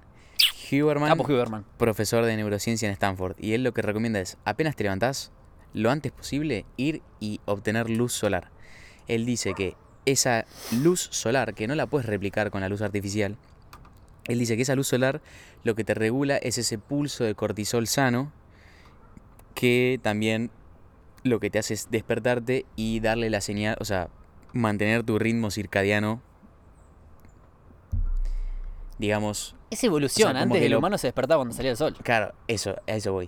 O sea, lo que te permite es timear, o sea, timear tu ritmo circadiano. Por ejemplo, vos te levantás a las 8 y ves la luz solar a las 8, entonces ya cuando sean las 8, tu cuerpo ya sabe que es hora de levantarse y te vas a levantar y ver la luz solar a la mañana, según Huberman, lo que te ayuda es a sacar ese pulso de cortisol, levantarte y timear bien tu ritmo circadiano. Claro que para aportar un poquito más, el ciclo circadiano, para explicarlo de forma family friendly, para que lo entienda el chiquito y el abuelo, es el ciclo natural del cuerpo, ¿ok? Que cada 8 horas va cambiando el ciclo, en el macro, va cambiando el ciclo y hay un rango horario en el que se asimilan los nutrientes, hay un rango horario en el que se generan las hormonas, se segregan las hormonas necesarias para que pueda funcionar bien, y hay un rango horario en el que se desintoxica el cuerpo. Claro. Entonces, si vos haces las actividades dentro de ese horario y acompañas al ciclo circadiano, tu salud es mucho mejor. Y él como también, porque acá hay que tener en cuenta algo importante. Él habla mucho del tema de la luz azul cuando te estás por ir a dormir. Mm. Porque es lo que dices, si vos antes de irte a dormir te pones a ver el celular, lo que va a pasar es que tu cerebro ya no va a ser tan capaz de producir la melatonina necesaria como para noquearte y que te duermas. Mm. O sea, lo que haces es alargar tu ciclo circadiano. Entonces al día siguiente probablemente te vas a terminar levantando más tarde. Entonces, básicamente O dormís y no descansás o, también. lo claro, que dormís pasa. y no descansás, exacto. Entonces, básicamente, tampoco es un tip secreto de Sí, sí. información confidencial. Sí, no es ver la luz solar. 64, 54, no sé cuánto. ver la luz solar, estar al sol. Y bueno, lo que dice Herman es que si lo haces mientras antes te le- o sea, mientras antes después de levantarte mejor. Claro. Hoy justo Marquitos me preguntaba algunas cosas y yo le decía, bueno, mira, yo tengo dos grandes rituales a lo largo del Está día. el rope. el rope de fondo ahí, Sí, el, sí, sí. el canino.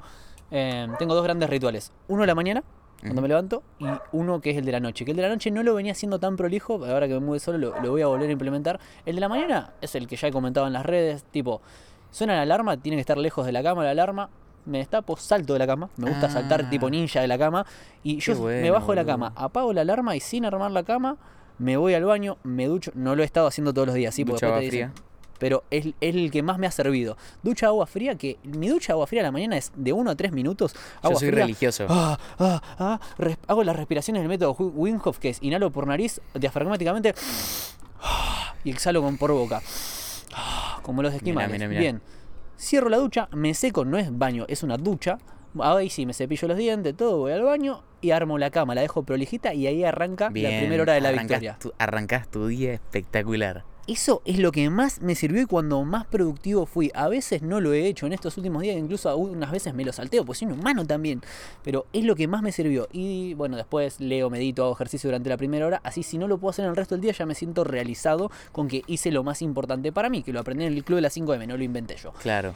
Y el de la noche, el ritual de la noche, lo que hace. Ah, también tomo agua con limón a la mañana. es muy bueno, bien. tiene muchos beneficios. Sape. Y, y el de la noche arrancaría normalmente a las 6, 7 de la tarde, que empezás la desintoxicación digital. Sí. Ok, empezás a dejar el celu, la compu, o por lo menos usás anteojos con filtro. Sí, pones de luz tenue en el piso. Las luz tenue, como habló Rama el otro día también, que lo escuchó de Huberman, que estén de la mitad de la habitación Para hacia abajo, abajo. ¿entendés? Ya sean veladores de pie o lo que Y sea. luz cálida. Luz cálida y si tenés para poner en tu pieza las lamparitas rojas, esas que parecen de telo, ayudan a que se te vaya la luz azul del coso. Te saca la, la carga de la luz azul Bueno, del córtex prefrontal. Y justo con eso Huberman dice que está bueno mirar el atardecer para empezar esa rutina de la noche, porque esos fotones de cierta longitud de onda le dicen a tu cuerpo que ya es hora de empezar a calmarnos y irnos a dormir. Así como la luz de la mañana te despierta y te dice, che, es momento de empezar, la del atardecer es, che, es momento de ir frenando. Por eso hay tanta gente que rompe los ciclos de sueño y le agarra el insomnio porque no me puedo dormir. Desde la cama me pongo a boludear a mirar videitos en internet. Te cargas el córtex prefrontal nuevamente de luz azul. Lo dejas, no me puedo dormir. Y volvés así y hasta que llegan las 5 de la mañana se te desconecta el cerebro un rato, pero no sí, sí. descansás. No, dormís como el orto. Terminás muriéndote, pero después te levantás a las 12, qué sé yo, es un desastre. Sí, o te levantás temprano y cosas. Y algo que me gusta aclarar es, ¿para qué dormimos a la noche y para qué descansamos? No, ¿por qué? ¿Para qué?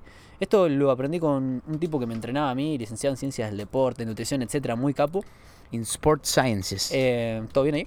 sí, perfecto. La, boludo, la batería de la compu no bajó. Se la rebanca. No, no, no. y la del celu tuyo también. La mía, si no lo enchufábamos, moría.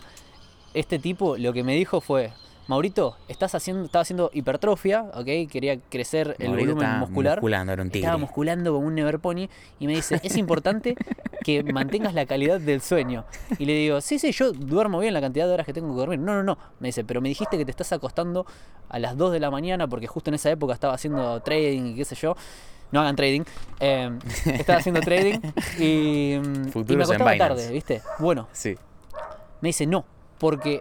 Y me dice, vos sabés de esto, te tenés que acostar temprano para que el cuerpo genere las hormonas que necesita tu cuerpo.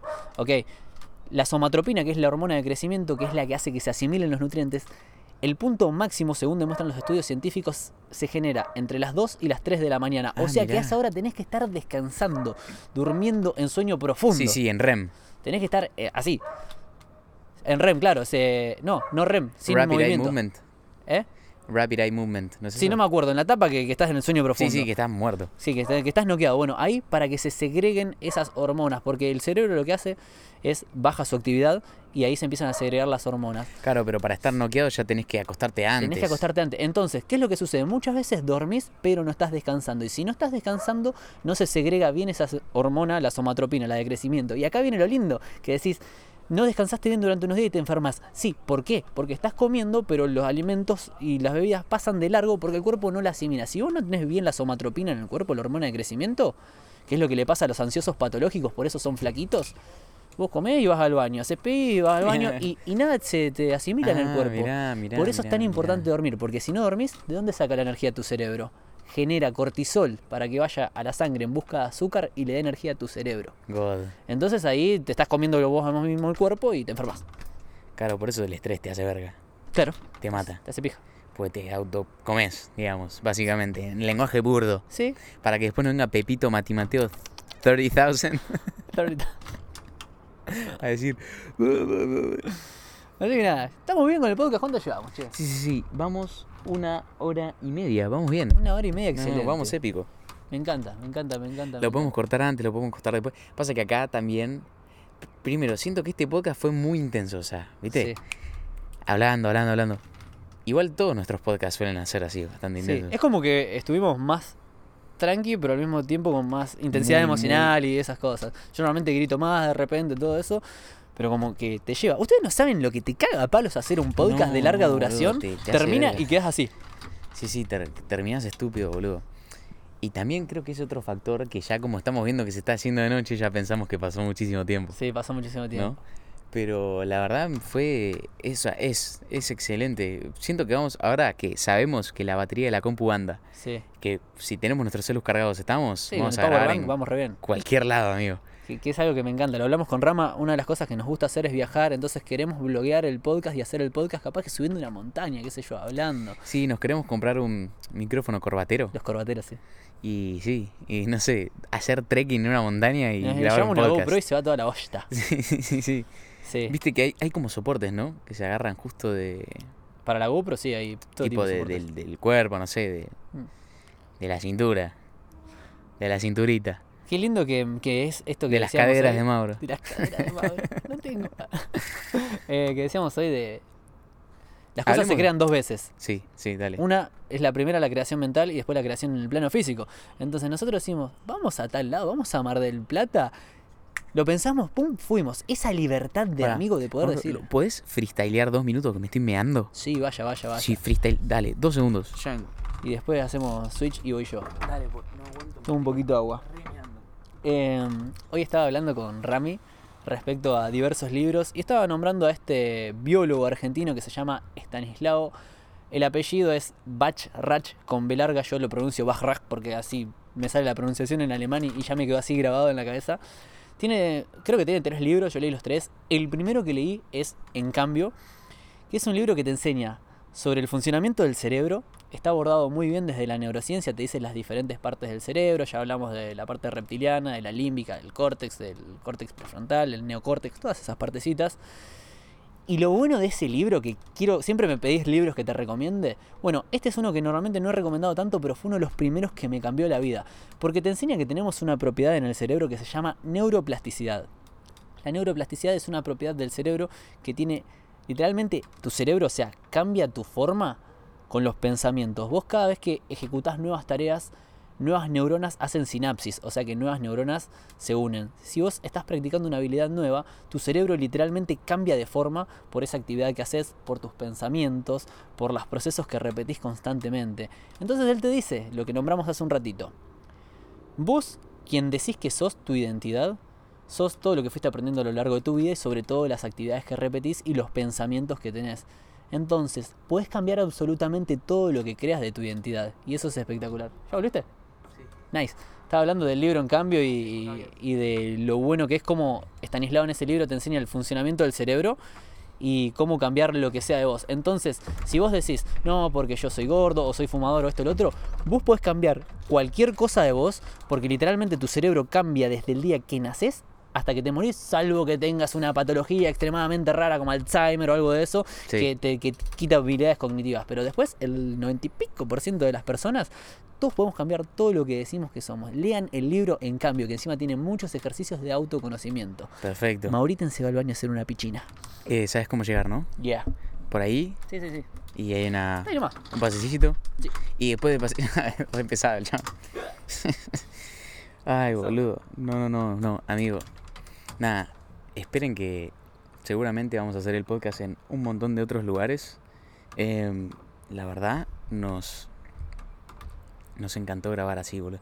Ahora me está mirando un chabón, me está intimidando. Pero, posta, ahora que descubrimos que podemos grabar el podcast de cualquier lado, no sé, vamos a hacer locuras, boludo. Vamos a ir, no sé, vamos a hacerlo en medio de un bosque. Lo vamos a hacer. Esa idea está muy buena y tenemos ganas de hacerla también, que es la de, como dije antes, clavar un corbatero y vamos con, no sé, haciendo trekking en una montaña. Eh, posta se vienen cosas muy piolas con el podcast. También lo que les quería decir que se viene, que ya está confirmado creo. O sea, sí, estoy casi seguro que ya está confirmado, ya tenemos lugar. Es que, a ver, para, quiero ver que esto esté grabando.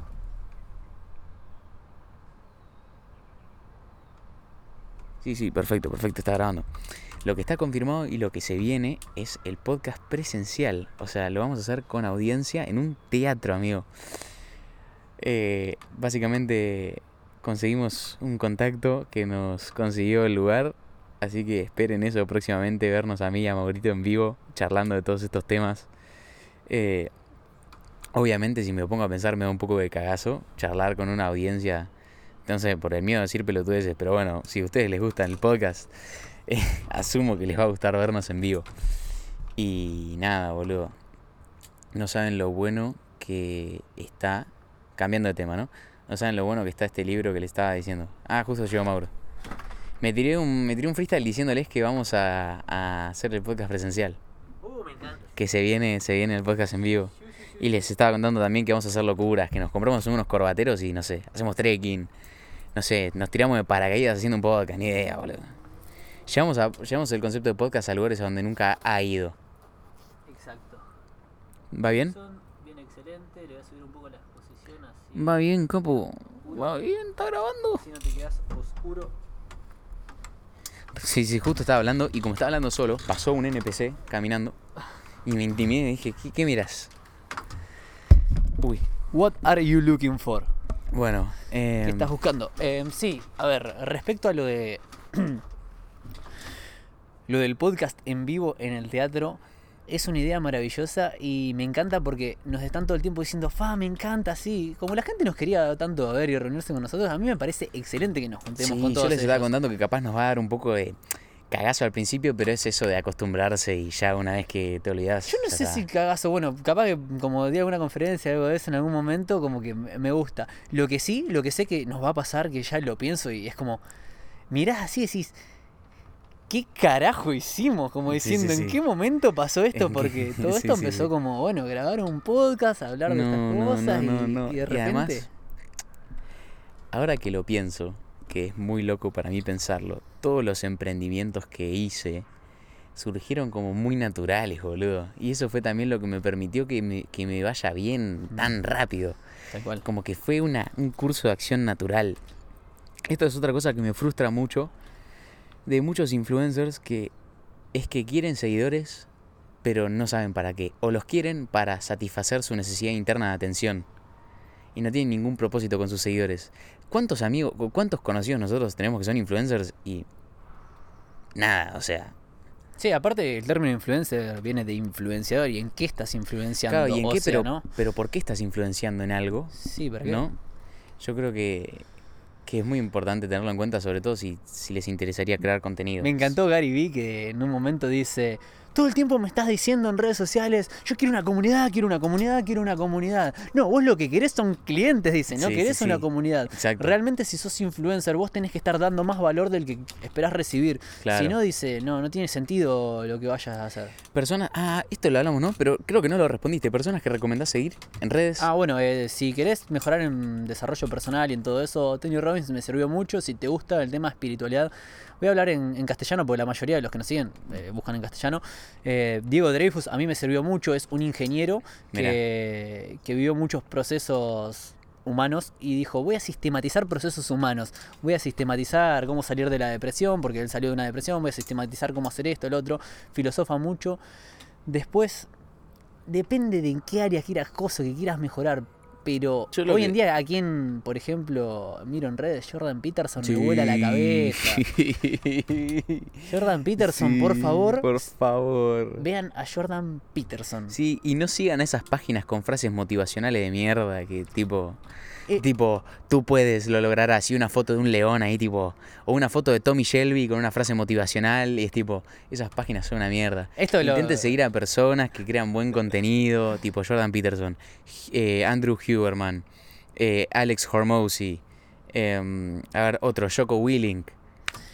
no sé, hay- aparte hay de lo que dijiste vos en el auto cuando veníamos, Ryan Pe- Holiday también. de para qué lo vas a seguir. ¿Qué habilidad nueva querés incorporar? Porque vos vas a crear un entorno digital a través del cual te vas a promediar. Bueno, ¿en qué áreas te querés promediar? Exacto, ¿Te ¿y querés con promediar en querés- finanzas? ¿Y con quiénes te querés promediar? Claro. Pues si te promedias con una página que sube frases motivaci- motivacionales con Tommy Shelby de fondo, es una verga. Pero si te promedias con Jordan Peterson, te promedias con Ryan Holiday, te promedias con Huberman, te promedias con, boludo... A mí lo que, lo que me gusta y estoy siguiendo últimamente, que seguí 3, 4 páginas, es de frases estoicas tipo de Séneca, de Aristóteles, tipo... páginas que repostean frases célebres de esos tipos. Y que te filosofar sobre ca- o pasajes de meditaciones, ¿viste? Em, Está bueno. Está muy bueno. Eso sí, te, te deja un poco. Y ten en cuenta que vos te vas a promediar con todo el contenido que consumas en redes sociales.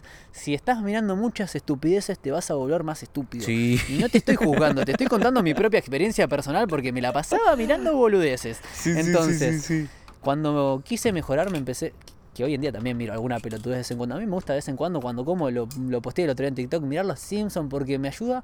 Estuve todo el día súper atento y quiero distenderme un rato, pero, Pero lo hago de forma consciente. consciente. Lo hago de forma consciente. Quiero relajarme, rascarme un huevo y mirar los Simpsons mientras como. Sí, sí, bueno, Y, y está bien, todos lo necesitamos. No vas a estar mirando cursos todo el tiempo.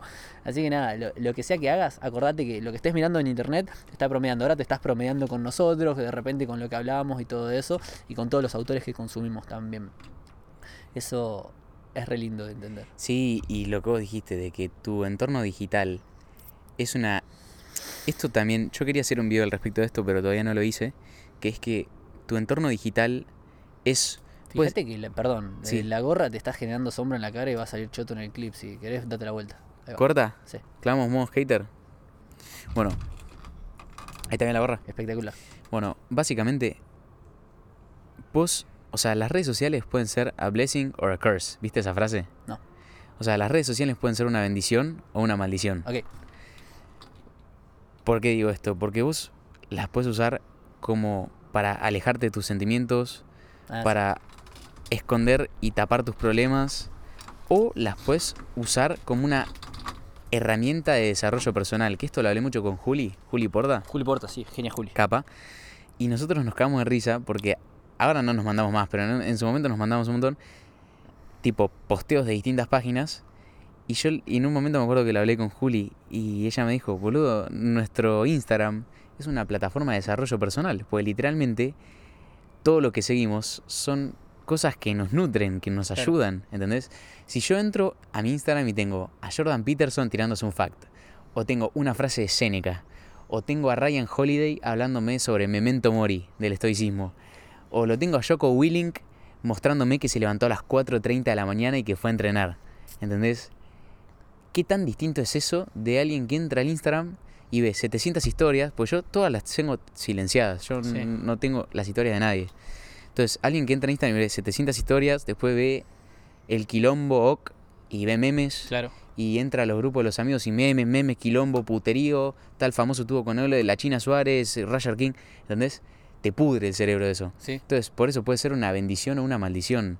Pero vos elegís, ¿entendés? Obvio. ¿Qué es para vos? A mí me pasó Vos hace creás tu entorno digital. Hace poquito dejé de seguir, o sea, si ven mis redes, yo no sigo a prácticamente nadie. A los. No sigo, hay más, hay muchos amigos a los que los quiero mucho, pero no los sigo. Yo solamente sigo en redes a amigos míos, o sea, personas que haya visto face to face y que sean creadores de contenido. Nada más. Porque si yo estoy subiendo un TikTok o un reel, mientras lo subo, me tengo que fumar algún video que se te pone en automático. ¿Entendés? Y obvio. Sí. Pero aparte, más allá de eso, más allá de que sean mis amigos, si no me gusta tu contenido, te dejo de seguir. Porque me estoy promediando con vos. Entonces, está todo bien. Y no hay ninguna obligación si no querés seguir a un amigo que no lo sigas. O sea, decidí vos de forma consciente. No es porque, ay, seguime y te sigo. No, no usen esas boludeces de manipular. No, no. O sea, seguí a quien quiera seguir porque sentís que te nutre, te aporta algún tipo de valor. Un valor puede ser, te divierte. Bueno, mirá una cantidad de tiempo algo que te divierte. Está bárbaro, divertamos. No, es re importante divertirse sanamente. Y esa frase de que somos el promedio de las cinco personas con las que más pasamos el tiempo también se aplica a las redes sociales. O sea, Sí. somos el promedio de las cinco personas con las que más pasamos el tiempo y la sexta persona es tu teléfono. Sí. Entonces, uh, tiré alto fact ahí. Sí, sí, sí. Pero Clipardo. también te, te promedias con la gente que interactúa con vos en redes. Entonces, tipo, si no querés quedar como el orto, silencialo. Si no lo ves más, en Instagram puedes silenciar y no te aparece nada. Sí, sí. Yo lo que hice es eso, como para no clavar un follow a todo el mundo, que nadie se sienta dejado de lado, ¿entendés? Claro. No, yo arranqué ya sin seguir a nadie, entonces no. ¿Querés que me fije si tu encuadre sale bien? Dale, sí. Fíjate más que nada por la iluminación. Eso, exacto. Por del vasito. Qué sé yo, el tema de, la, de las redes es una cuestión. y tal. Se- se opacó. Lo que puedes hacer es tocar mi cara en la pantalla y deslizar el dedo hacia arriba para que se acomode la exposición. Bueno. em, Pasa que como estás de atrás, tipo se te hace sombra acá en los ojos, ¿viste? Exacto, ahí. Si no, ahí va mejor. Si, si te pones más en diagonal, mejor. me pongo así en diagonal y. Hola, hola, sí.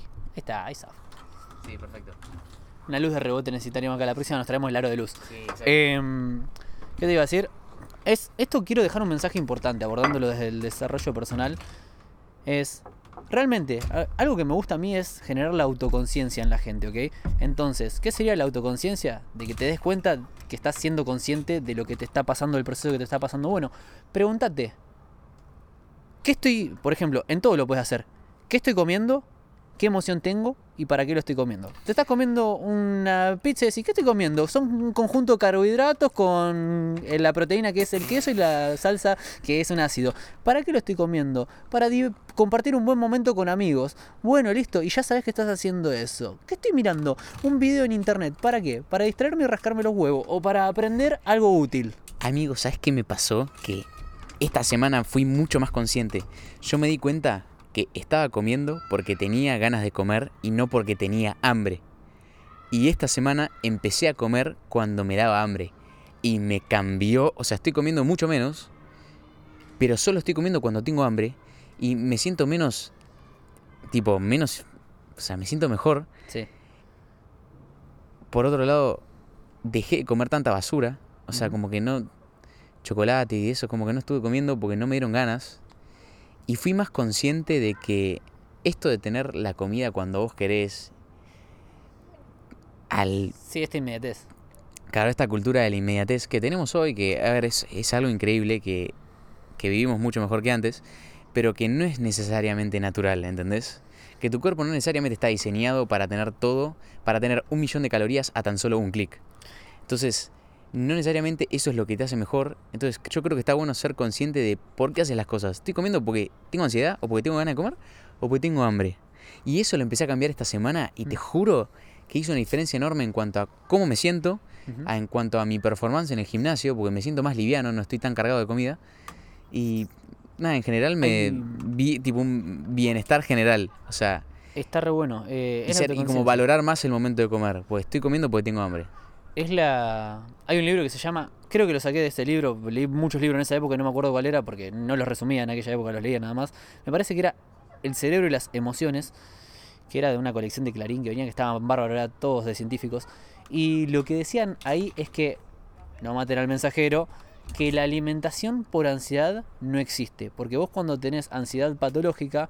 Se inhibe el sistema digestivo porque la sangre se te va a las extremidades para pelear o correr. Claro. Entonces, no, no, no, existe claro. la alimentación por ansiedad. Lo que decimos, no, como porque estoy ansioso suele ser alimentación emocional. Y dentro de Eso. lo emocional puede ser, como para celebrar porque estoy feliz, como porque estoy triste y necesito algo de azúcar Claro, para no sentir dopamina y sentirme hambre, feliz. ¿Entendés? No porque tenés hambre. Claro. Comés porque estás intentando tapar otra cosa. Y otra cosa que me di cuenta que yo tomé tu consejo. Viste que vos siempre decís que, por ejemplo, cuando estás realizando una actividad que sea muy mentally taxing. No me sale. Sí. Boludo, últimamente me está pasando que no me sale explicar las cosas en español, boludo. Que sea como muy demandante a nivel cerebral, a nivel Sí. cognitivo. Que está bueno tener agua y una frutita, tipo Sí. una frutilla, una banana. Y empecé a hacer eso, me compré frutillas. Sí, sí. Y cuando tenía como, o cuando estaba muy cansado, que estaba laburando y que generalmente lo que iba era, iba a la cocina y me preparaba algo para morfar. Sí, encima en ese momento normalmente comemos un carbohidrato, pero tipo una tostada de pan o algo que te da un pico de azúcar alto rapidísimo y después cae un montón. Claro. Entonces lo que empecé a hacer es agarrar una frutilla, cortarla, pum, me la mandaba. Bien. Y ahí Bien. me renovaba, Bien. estaba nuevo. Y dije, me saqué esas ganas de comer. Mm. También le repuse a mi cerebro los, tipo la nafta necesaria para que siga continuando. Y, y, encima la frutilla tiene 3 calorías, o sea, no es nada. Es una de las frutas que menos índice glucémico tiene, entonces está espectacular eso. Acuérdense siempre, lo voy a repetir en cada video. Tu cerebro necesita tres combustibles básicamente para funcionar bien. Uno es oxígeno, el otro es agua y el otro es algún tipo de glucosa o de fructosa. Entonces, si lo mantenés con eso constantemente, va a andar bien. Y acordate que no es que respiro y el oxígeno va al cerebro directamente, va a los pulmones. Al cerebro le llega sangre oxigenada. Entonces, para que llegue sangre oxigenada, acelera un poquito tu ritmo cardíaco, mueve un poco los músculos, movete, parate de la silla, estirate. Ni posta los tips de Mauro sirven. Sí, sí, son hacks útiles, ¿entendés? Posta, boludo, yo empecé a aplicar lo de comer frutillita o... Sí, frutilla. Frutillas, es lo más fácil. frutos rojos, kiwi, esas frutas que no tienen tanto dulce. Y que tienen 2 calorías, boludo. Mm. Te puedes comer 7 frutillas y va a tener 20 calorías. Sí, no sé, la pones en 15. MyFitnessPal esa No, no tiene nada, no tiene ¿entendés? nada. Literalmente lo pesé y no, no tiene nada. Eso está muy bueno. Pero posta, esta semana eso, ese tema de comer cuando tengo hambre, primero me hizo valorar más la comida, valorar más el momento de comer, no comer así apurado es porque más, sí. eh, algo que podés mejorar ahí, que está bueno, si vos tomas agua cuando tenés sed, es que el cuerpo ya aprendió muchas alarmas y honestamente tendrías que haber tomado agua antes. Si vos comes cuando tenés hambre, ¿entendés? Sí, está por ahí el agua. Sí, sí, sí. Si vos comes cuando tenés hambre, es que ya llegaste a un momento en el que tu cuerpo te, te está diciendo, flaco, eh, acordate que acá estoy, ¿no? Entonces está bueno, por ejemplo, dependiendo de los requerimientos, no hay una sola dieta para todo el mundo, sino si vos sabés que vas a estudiar un ratito antes, les das eso, si vas a entrenar el pre-entreno, Ujú. cargas el cuerpo de lo que necesites de acuerdo al tipo de entrenamiento, entonces no llegar al punto de tener hambre, porque si no, aparte ahí a veces la cagamos, porque tengo tanta hambre y no tengo algo de buen valor nutricional a la mano, que me como cualquier no, no. pito no, a que ver, no, no, no es que, no es que morfo Sí, sí, cuando sí. estoy desnutrido. Pero cuando empiezas a sentir hambre, ¿entendés? Sí, digo, ah, che, bueno, tengo hambre ahora. No Nice. tengo ganas de comer, tengo hambre. Nice. Tipo, diferenciar las ganas de comer del hambre. Sí, Eso sí. Y encima, no, nunca le des a tu cerebro lo que quiere, dale a tu cuerpo lo que merece. Mm. Porque tu cerebro siempre va a querer lo más calórico, lo más mierda de todo, ¿entendés? Porque está antropológicamente diseñado para eso. Sí, sí, y encima, nuevamente, si vas a la etapa del paleolítico, antes para conseguir un alimento tenías que cazar, tenías que arar, tenías que hacer un montón de cosas. Hoy en día haces clic, no gastaste nada de energía y estás consumiendo un montón de calorías y encima la mayoría ultraprocesadas que nos hacen pito. Sí, mal. Entonces, seamos más conscientes. ¿Estás- ¿Querés mejorar tu alimentación? Anotá qué comes, en qué momento del día y qué emoción tenés. Entonces capaz que decís, ay, sentí aburrimiento y te das cuenta a lo largo de dos o tres días que sentías aburrimiento. ¿Querés mejorar, no sé, tu hidratación? Bueno. ¿Querés mejorar tus finanzas? Anotá en qué gastás y cuando estás gastando, ¿qué estoy comprando? Unos zapatos, una billetera, un celular, eh, Es agua. lo mismo, claro, es lo mismo. Es- nuevamente, lo, lo dijimos hace un montón. Lo que puedes medir lo puedes mejorar. Claro, y te juro que me empecé a sentir mejor conmigo mismo, comiendo cuando realmente tenía hambre, porque era como que no. Era como que decía, wow, bueno. Como que. Sí, obvio. Eh, el sentimiento que empecé a tener era como de. ¿Cómo te lo explico? Cuando. O sea, cuando comía todo el tiempo por tener ganas de comer, Mm. era como. Era como matarte a bajas todos los días, ¿entendés? No te sentís bien al respecto. Total. Tipo, no lo decís orgulloso, me clavo paja todos los días. No, Sí, ¿entendés? No sé cómo terminar de explicarlo, pero comer todo el tiempo porque tenía ganas de comer no me hacía sentir bien. Y ahora como Además que me hay hace que sentir algo. mejor, ¿entendés? Me hace sentir que estoy aprovechando realmente la comida, que la estoy valorando. Mm, mm, ¿viste? Nuevamente, lo, lo que hablamos el otro día, que estamos haciendo mucho los ayunos de dopamina en el grupo Claro. de amigos, estamos haciendo muchos ayunos intermitentes, Cuidado etcétera. que ahí puede ser que te- el palo este. Sí. Tuxo. Ahí va. Ahí, ahí está, sin romperlo. Bien. Bien. Que el cerebro es el que recibe, o sea, bueno, eh, el sistema digestivo tiene algunas neuronas también, em, pero el cerebro normalmente recibe todos los estímulos. Y cuando hablamos de la dopamina, que es el neurotransmisor, que te activa el sistema de recompensa dándote placer para que repitas una tarea, lo que sucede es que te acostumbras a todo y después necesitas más cantidad de para sentir la misma cantidad de placer, por ejemplo, en este caso, ¿no? Entonces, si vos comías tantas veces al día, te está dando dopamina al comer, te genera algún tipo de placer. Y nos pasa todo el tiempo, nos pasa con el sexo, nos pasa con todo lo que nos genere placer, nos pasa eso. Entonces está bueno hacer un detox de dopamina, un detox de comida. Hacete un ayuno, no te digo si no te hiciste nunca un ayuno que hagas un día. Empezá con 6, con 12, Ah, boludo. 16. No hay nada más lindo que comer después de un ayuno de 24 horas. Se siente como el cielo, boludo. ¿Te acordás que volviendo Mar- em, fuimos a Mar del Plata Sí. nosotros y comimos como el orto todo el fin de semana? Y te mucho postre. Mucho postre, mucho postre, mucha morfi, ¿viste? Papa frita. Bueno, comimos como el orto.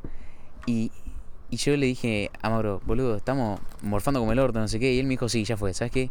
Bueno, bien, yo también hice eso. Mm. Eh, él me dijo, sí, ya fue. ¿Sabes qué? Voy a hacer un ayuno ahora de 24 horas, listo. Son las 3 de la tarde. Eh, hasta mañana a las 3 de la tarde no morfamos. A las 4. Son las 4 de la tarde, listo. Hasta mañana a las 4 de la tarde no morfamos. Bueno. Yo dije, bueno, ya fue, me sumo. Me sumo. Si- tipo, si sos tan enfermo, lo hago yo también.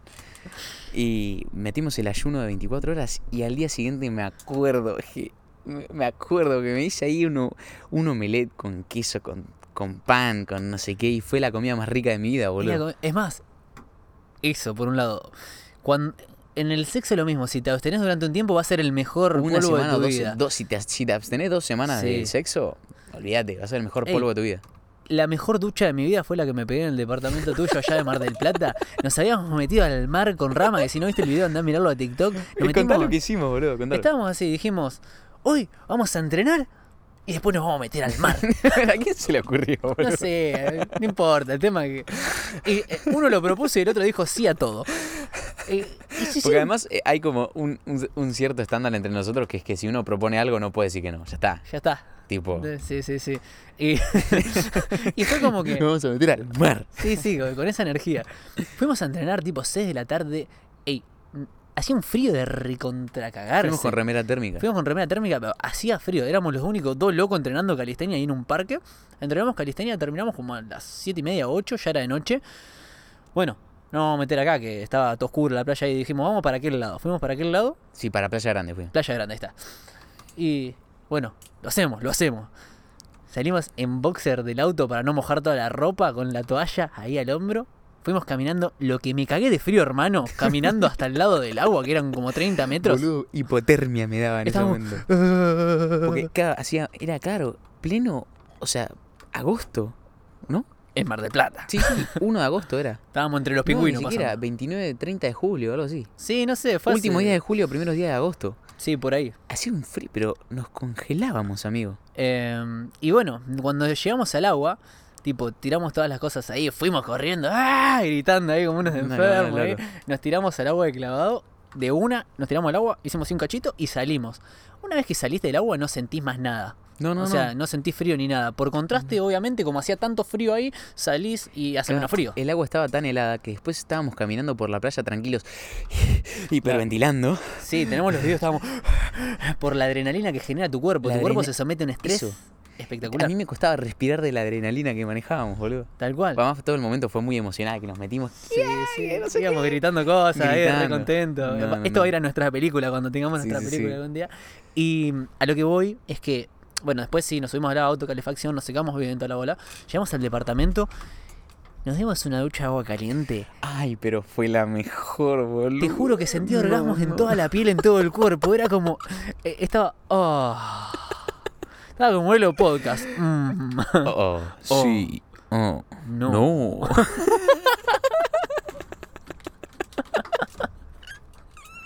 Le pasó. ¿Qué le pasaba?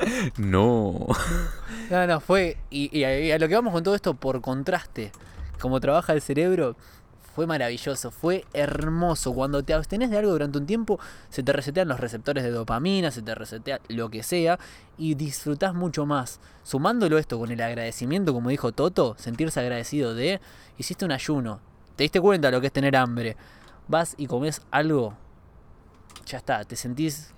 Jeje. Me acuerdo, oh, boludo, me, me, me acuerdo de esa ducha de agua caliente. Me acuerdo que yo salí y dije, metete, es lo más lindo que te va a pasar en la vida. Y además el agua del departamento era o extremadamente fría o, o era un infierno. Ya, La presión que tenía, amigo. ten- tenía una presión. Una hidrolavadora. Era una hidrolavadora. Y yo te me acuerdo, sí, pura- puse, abrí toda la caliente y salí todo rojo. No, y después encima fuimos Fuimos a lo de A al lo restaurante del No. ¿No fuimos al restaurante del papá de Toto? No, no, no, fuimos... Ese día no salimos. Sí, ese día salimos. La, la verdad que no me acuerdo. No fue que fuimos a lo de Toto. Sí, puede ser. Fuimos a lo de. Toto y de lo de Sí. Toto después fuimos a acompañarlo al, al boliche del padre. Sí, sí. Sí, sí, sí. Estuvo espectacular. No, no, no. La familia de Toto son lo más. Lo que- más de lo más, boludo, la vieja, biblioteca de. Toto es. En la casa tiene una biblioteca enorme, Toda la boludo. pared. Es la espectacular. Con razón la el pendejo salió tan inteligente, boludo. Ah, Qué bueno que la agarró para ese lado. Qué bueno, Qué bueno boludo. Pero posta, lado. me hiciste acordar de esa ducha agua caliente, boludo. no, Esa no. ducha fue es la mejor ducha que me pegué en la vida. ¿Viste? Y, y esto también se ata a un concepto medio antropológico porque justo también lo leí en Principles hoy. Libro, que decía? lo que, lo que nos da felicidad es la evolución. O sea, la naturaleza codió todo Mm. para que la evolución sea lo que nos llena. Claro. ¿Se entiende? Entonces, por eso si vos estás, llegaste a un lugar y si llegas a un lugar, aunque sea muy alto, Tengo una frase. por ejemplo, vas a 200 kilómetros por hora, pero no acelerás ni frenás, no sentís el cambio. Y si no sentís el cambio, sentís que estás estático Mm. y capaz te deprimís porque estás hace dos años en el mismo lugar. Lo que sentimos es cuando acelerás o cuando frenás. Y el progreso como que en la vida es lo mismo. Cuando vos llegás a un lugar pero te mantenés estático ahí, capaz te empezás a poner mal, te empezás a deprimir, te empezás a... porque no sentís que haya una evolución. Eso lo dice Tony Robbins. Entonces, dice, la evolución es lo que nos da a nosotros satisfacción. Y por eso siempre queremos evolucionar más y más y más, porque ese es el premio. Y el chabón decía, las cosas, un Lamborghini, un reloj de 50 mil dólares, dice, they are just the bait, tipo la, la- el anzuelo, la, ¿cómo se llama? La carnada. Tipo, las cosas son la carnada, pero el verdadero, la verdadera satisfacción viene de la evolución. tal cual. Tony dice, progreso es igual a, a felicidad. Eso, Pro- progress equal- Eso, equals eso, happiness, eso, dice. progress. Progress equals happiness. progress. Y dice, todo lo que no crece, decrece hasta que muere. Sí. Si vos no estás creciendo, terminás decreciendo hasta Sí, que se exacto, atrofia y exacto, muere. Exacto. Es eso. Y es eso explica cual. también por qué todos queremos permanentemente más y mejorar. Y los tipos que ya son Elon Musk quiere ahora llevar a la civilización a Marte y siempre más. Porque estamos codiados así Mm. para evolucionar permanentemente. Sí, sí, total, total, total. Algo que me acordé de, todo esto y de sentirse agradecido de esas cosas, me pasó una vez, creo que en algún momento te lo conté, en la época que era un día bicipolicía y al otro día iba a estudiar para aviador, estaba yendo, o sea, un día trabajaba todo el día como poli y al otro día me levantaba también temprano, me venía con agua fría todo para ir a encontrarme a una estación de servicio en el culo del mundo con mi instructor de vuelo que me llevaba a 50 kilómetros hasta Villa Cañas a volar. Estaba yendo con la bici, puteando todo lo que podía ser puteado. Sí, Iba sí, en sí. la bicicleta y puteaba el clima, esto, al otro, todo, todo lo que podía ser puteado lo puteaba. Y encima me agarra, o sea, tengo que frenar en un semáforo en una avenida y había un patrullero al lado, era como que mm, no tenía autoridad moral para cruzar yo, ¿viste? Porque era policía, no podía cruzar un semáforo en rojo, entonces estaba como... "Ah". Y estaba así re ofuscado, re enojado. Y en un momento miro hacia el costado y había, esto me lo acuerdo patente, y el que es de Junín seguramente los conoce hasta, hasta dos personas porque son conocidas. Había un hombre adulto, no vidente, ciego, que lo estaba ayudando a cruzar la calle, el hijo que le falta una pierna con muletas. No. Y fue como, la vida me hizo un cachetazo.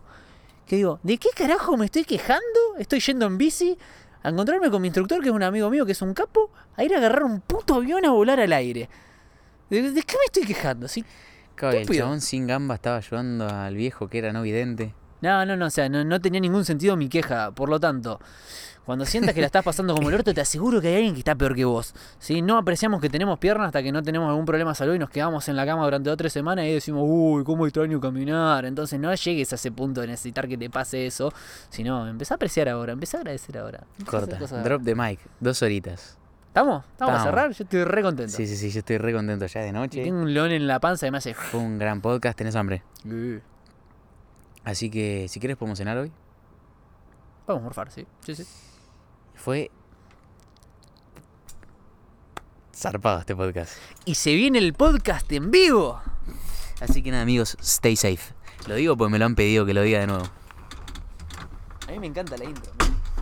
Estoy enamorado de la intro. Lo escucho en Spotify por la intro.